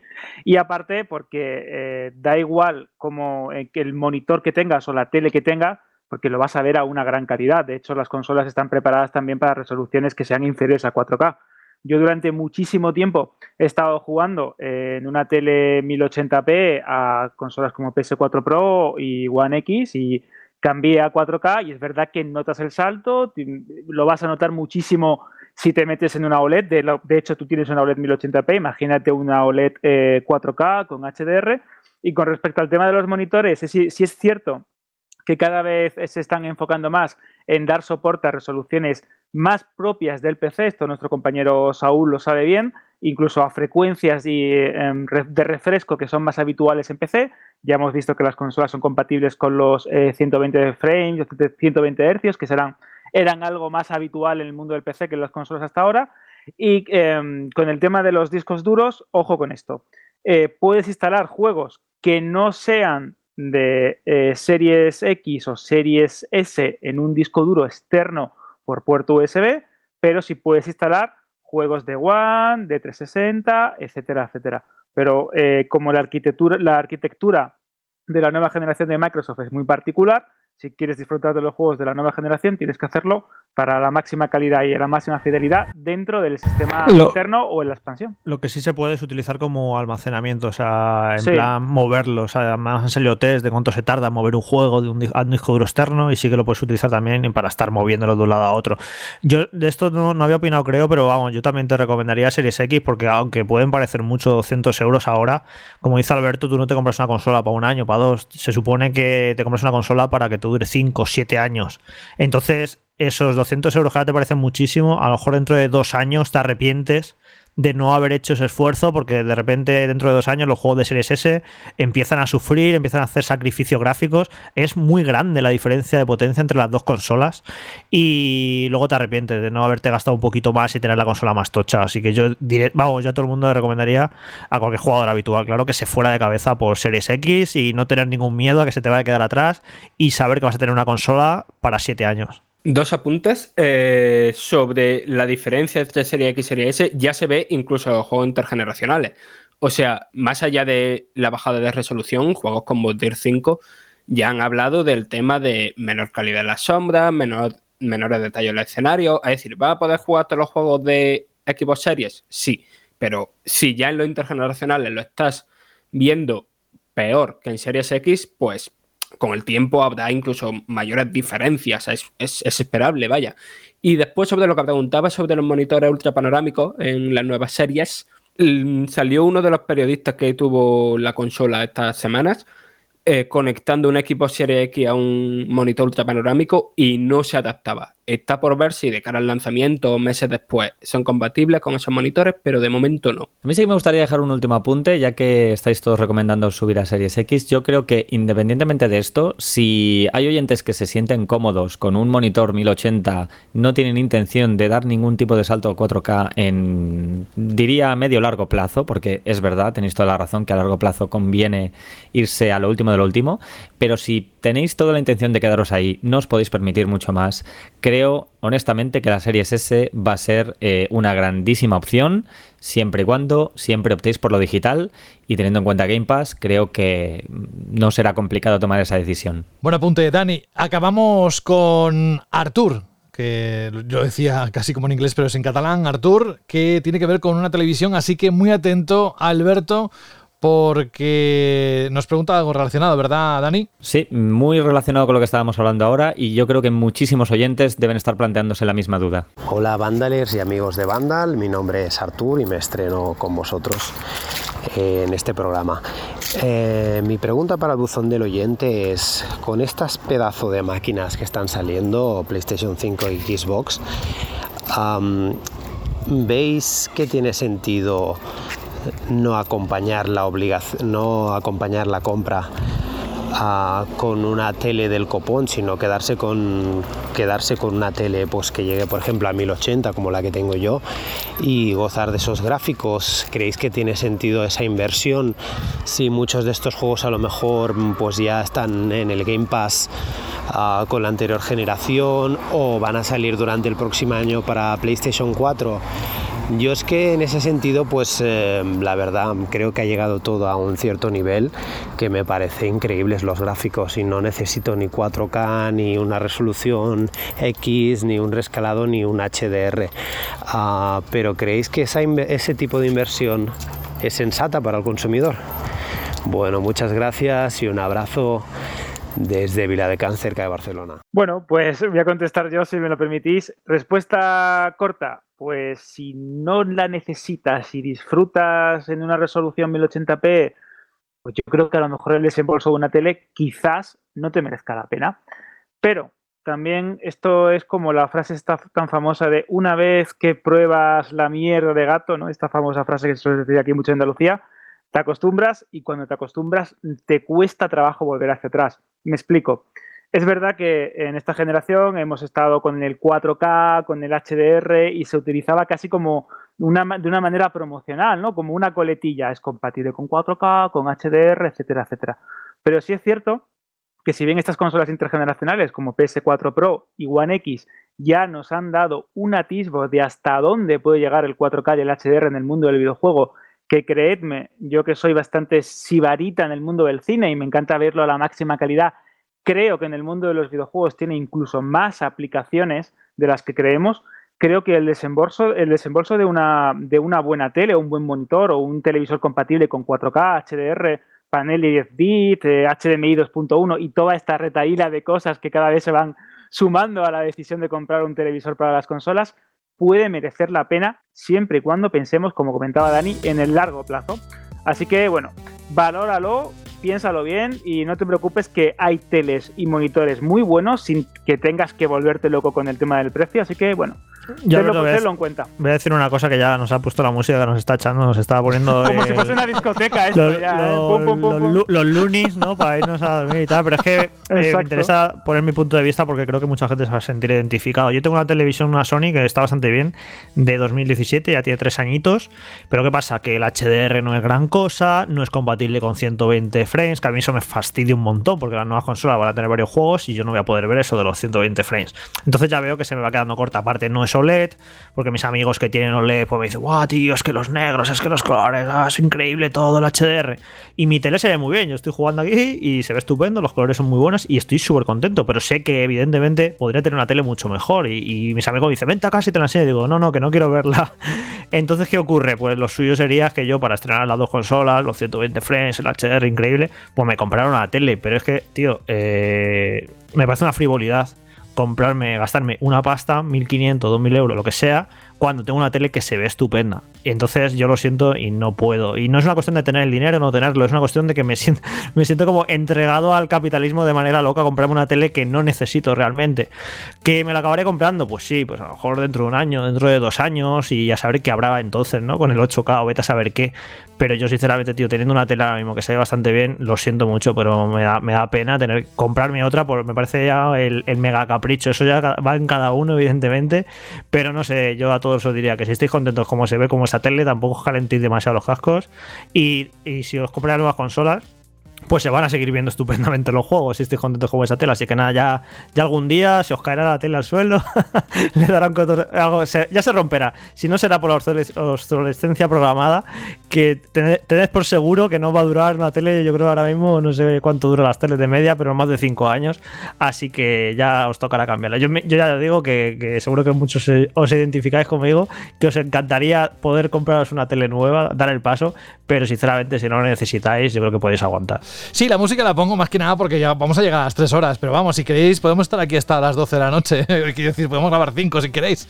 No, pero si hay contenido, desde luego, lo vamos a, repasar aquí. Dani, oye, ha sido un gustazo tenerte hoy. Tenemos más audios, pero pedimos más, porque a medida que los lanzamientos y, y los espacios nos dejen momentos, recurriremos a escuchar desde el buzón del oyente qué nos tienen que decir, cuáles son las propuestas, que nos pregunten alguna recomendación, como estamos escuchando en el día de hoy. Así que bravo y, muchas gracias por estar con nosotros aquí hoy. Gracias a vosotros y sobre todo gracias a todos los oyentes que estéis participando cada semana más. Eh, me gustaría, si me permites, José, hacer una pequeña mención honorífica a Nórdico. Gracias también por mandar un audio una vez más. No lo, no lo hemos puesto porque preguntaba justamente sobre nuestra opinión sobre la compra de Bethesda y ya dedicamos un programa entero a ello. Pero gracias, gracias por tu audio. Y gracias a todos los que seguís eh, alimentando esta, esta pequeñita sección con mucho cariño. Muchas gracias. Pequeña, pero espérate que ya verás cómo con el tiempo esto va a dispararse y vamos a tener que hacer un, un spin-off. No, ni, ni banda al radio express ni nada. Banda al radio es un buzón del oyente. En fin, gracias Dani. Hasta dentro de unos días. Vamos con el resto de componentes que hoy han aguantado como jabatos aquí, como Alberto González, al que le agradecemos como siempre que esté con nosotros y nos aporte esa chispa de alegría y de todo lo que aporta este programa. Gracias. Qué bonito, José, qué bonito. Un fuerte abrazo y hasta la semana que viene. Participad, que octubre viene cargadito de regalos. Y no es Navidad. Exacto. Bueno, gracias también a Fran Gematas, que hoy ha estado con nosotros comentando en muchos, en muchos momentos. Un abrazo, Fran, ya está dentro de poco. Nada, tal. ah, si no me da un pachaque este fin de semana con el Star Wars en la VR, pues aquí estaré. Pues un abrazo y hasta dentro de unos días. Y Jorge Cano, la próxima semana, no sé lo que hay, no he mirado la escaleta, pero se avecina algún juego interesante, supongo que sí. Mm, No sé, no, no tengo ahí en el radar nada, pero bueno, ya sabes, esto es la fantasía del mundo de los videojuegos, puede pasar cualquier cosa, puede comprar eh, Microsoft a Sony y vete a saber que no se sabe, nunca se sabe. Buah, hacemos un programa de una semana. Seguro eso. Yo creo que, que- no creo, yo creo que no habría ni, ni que comentar, sería como, ya está, se ha acabado esto. Gracias, Jorge. Hasta dentro de poco. Venga, hasta luego. Adiós. Y ya por mi parte, pues nada, que agradeceros la enorme acogida que ha tenido el último episodio, bueno, los últimos, desde que hemos arrancado esta temporada. Saludos de José de la Fuente. Un abrazo enorme para todos y para todas. Y nada, que queda una semanita menos. Tu tienda de videojuegos.com ha patrocinado este programa.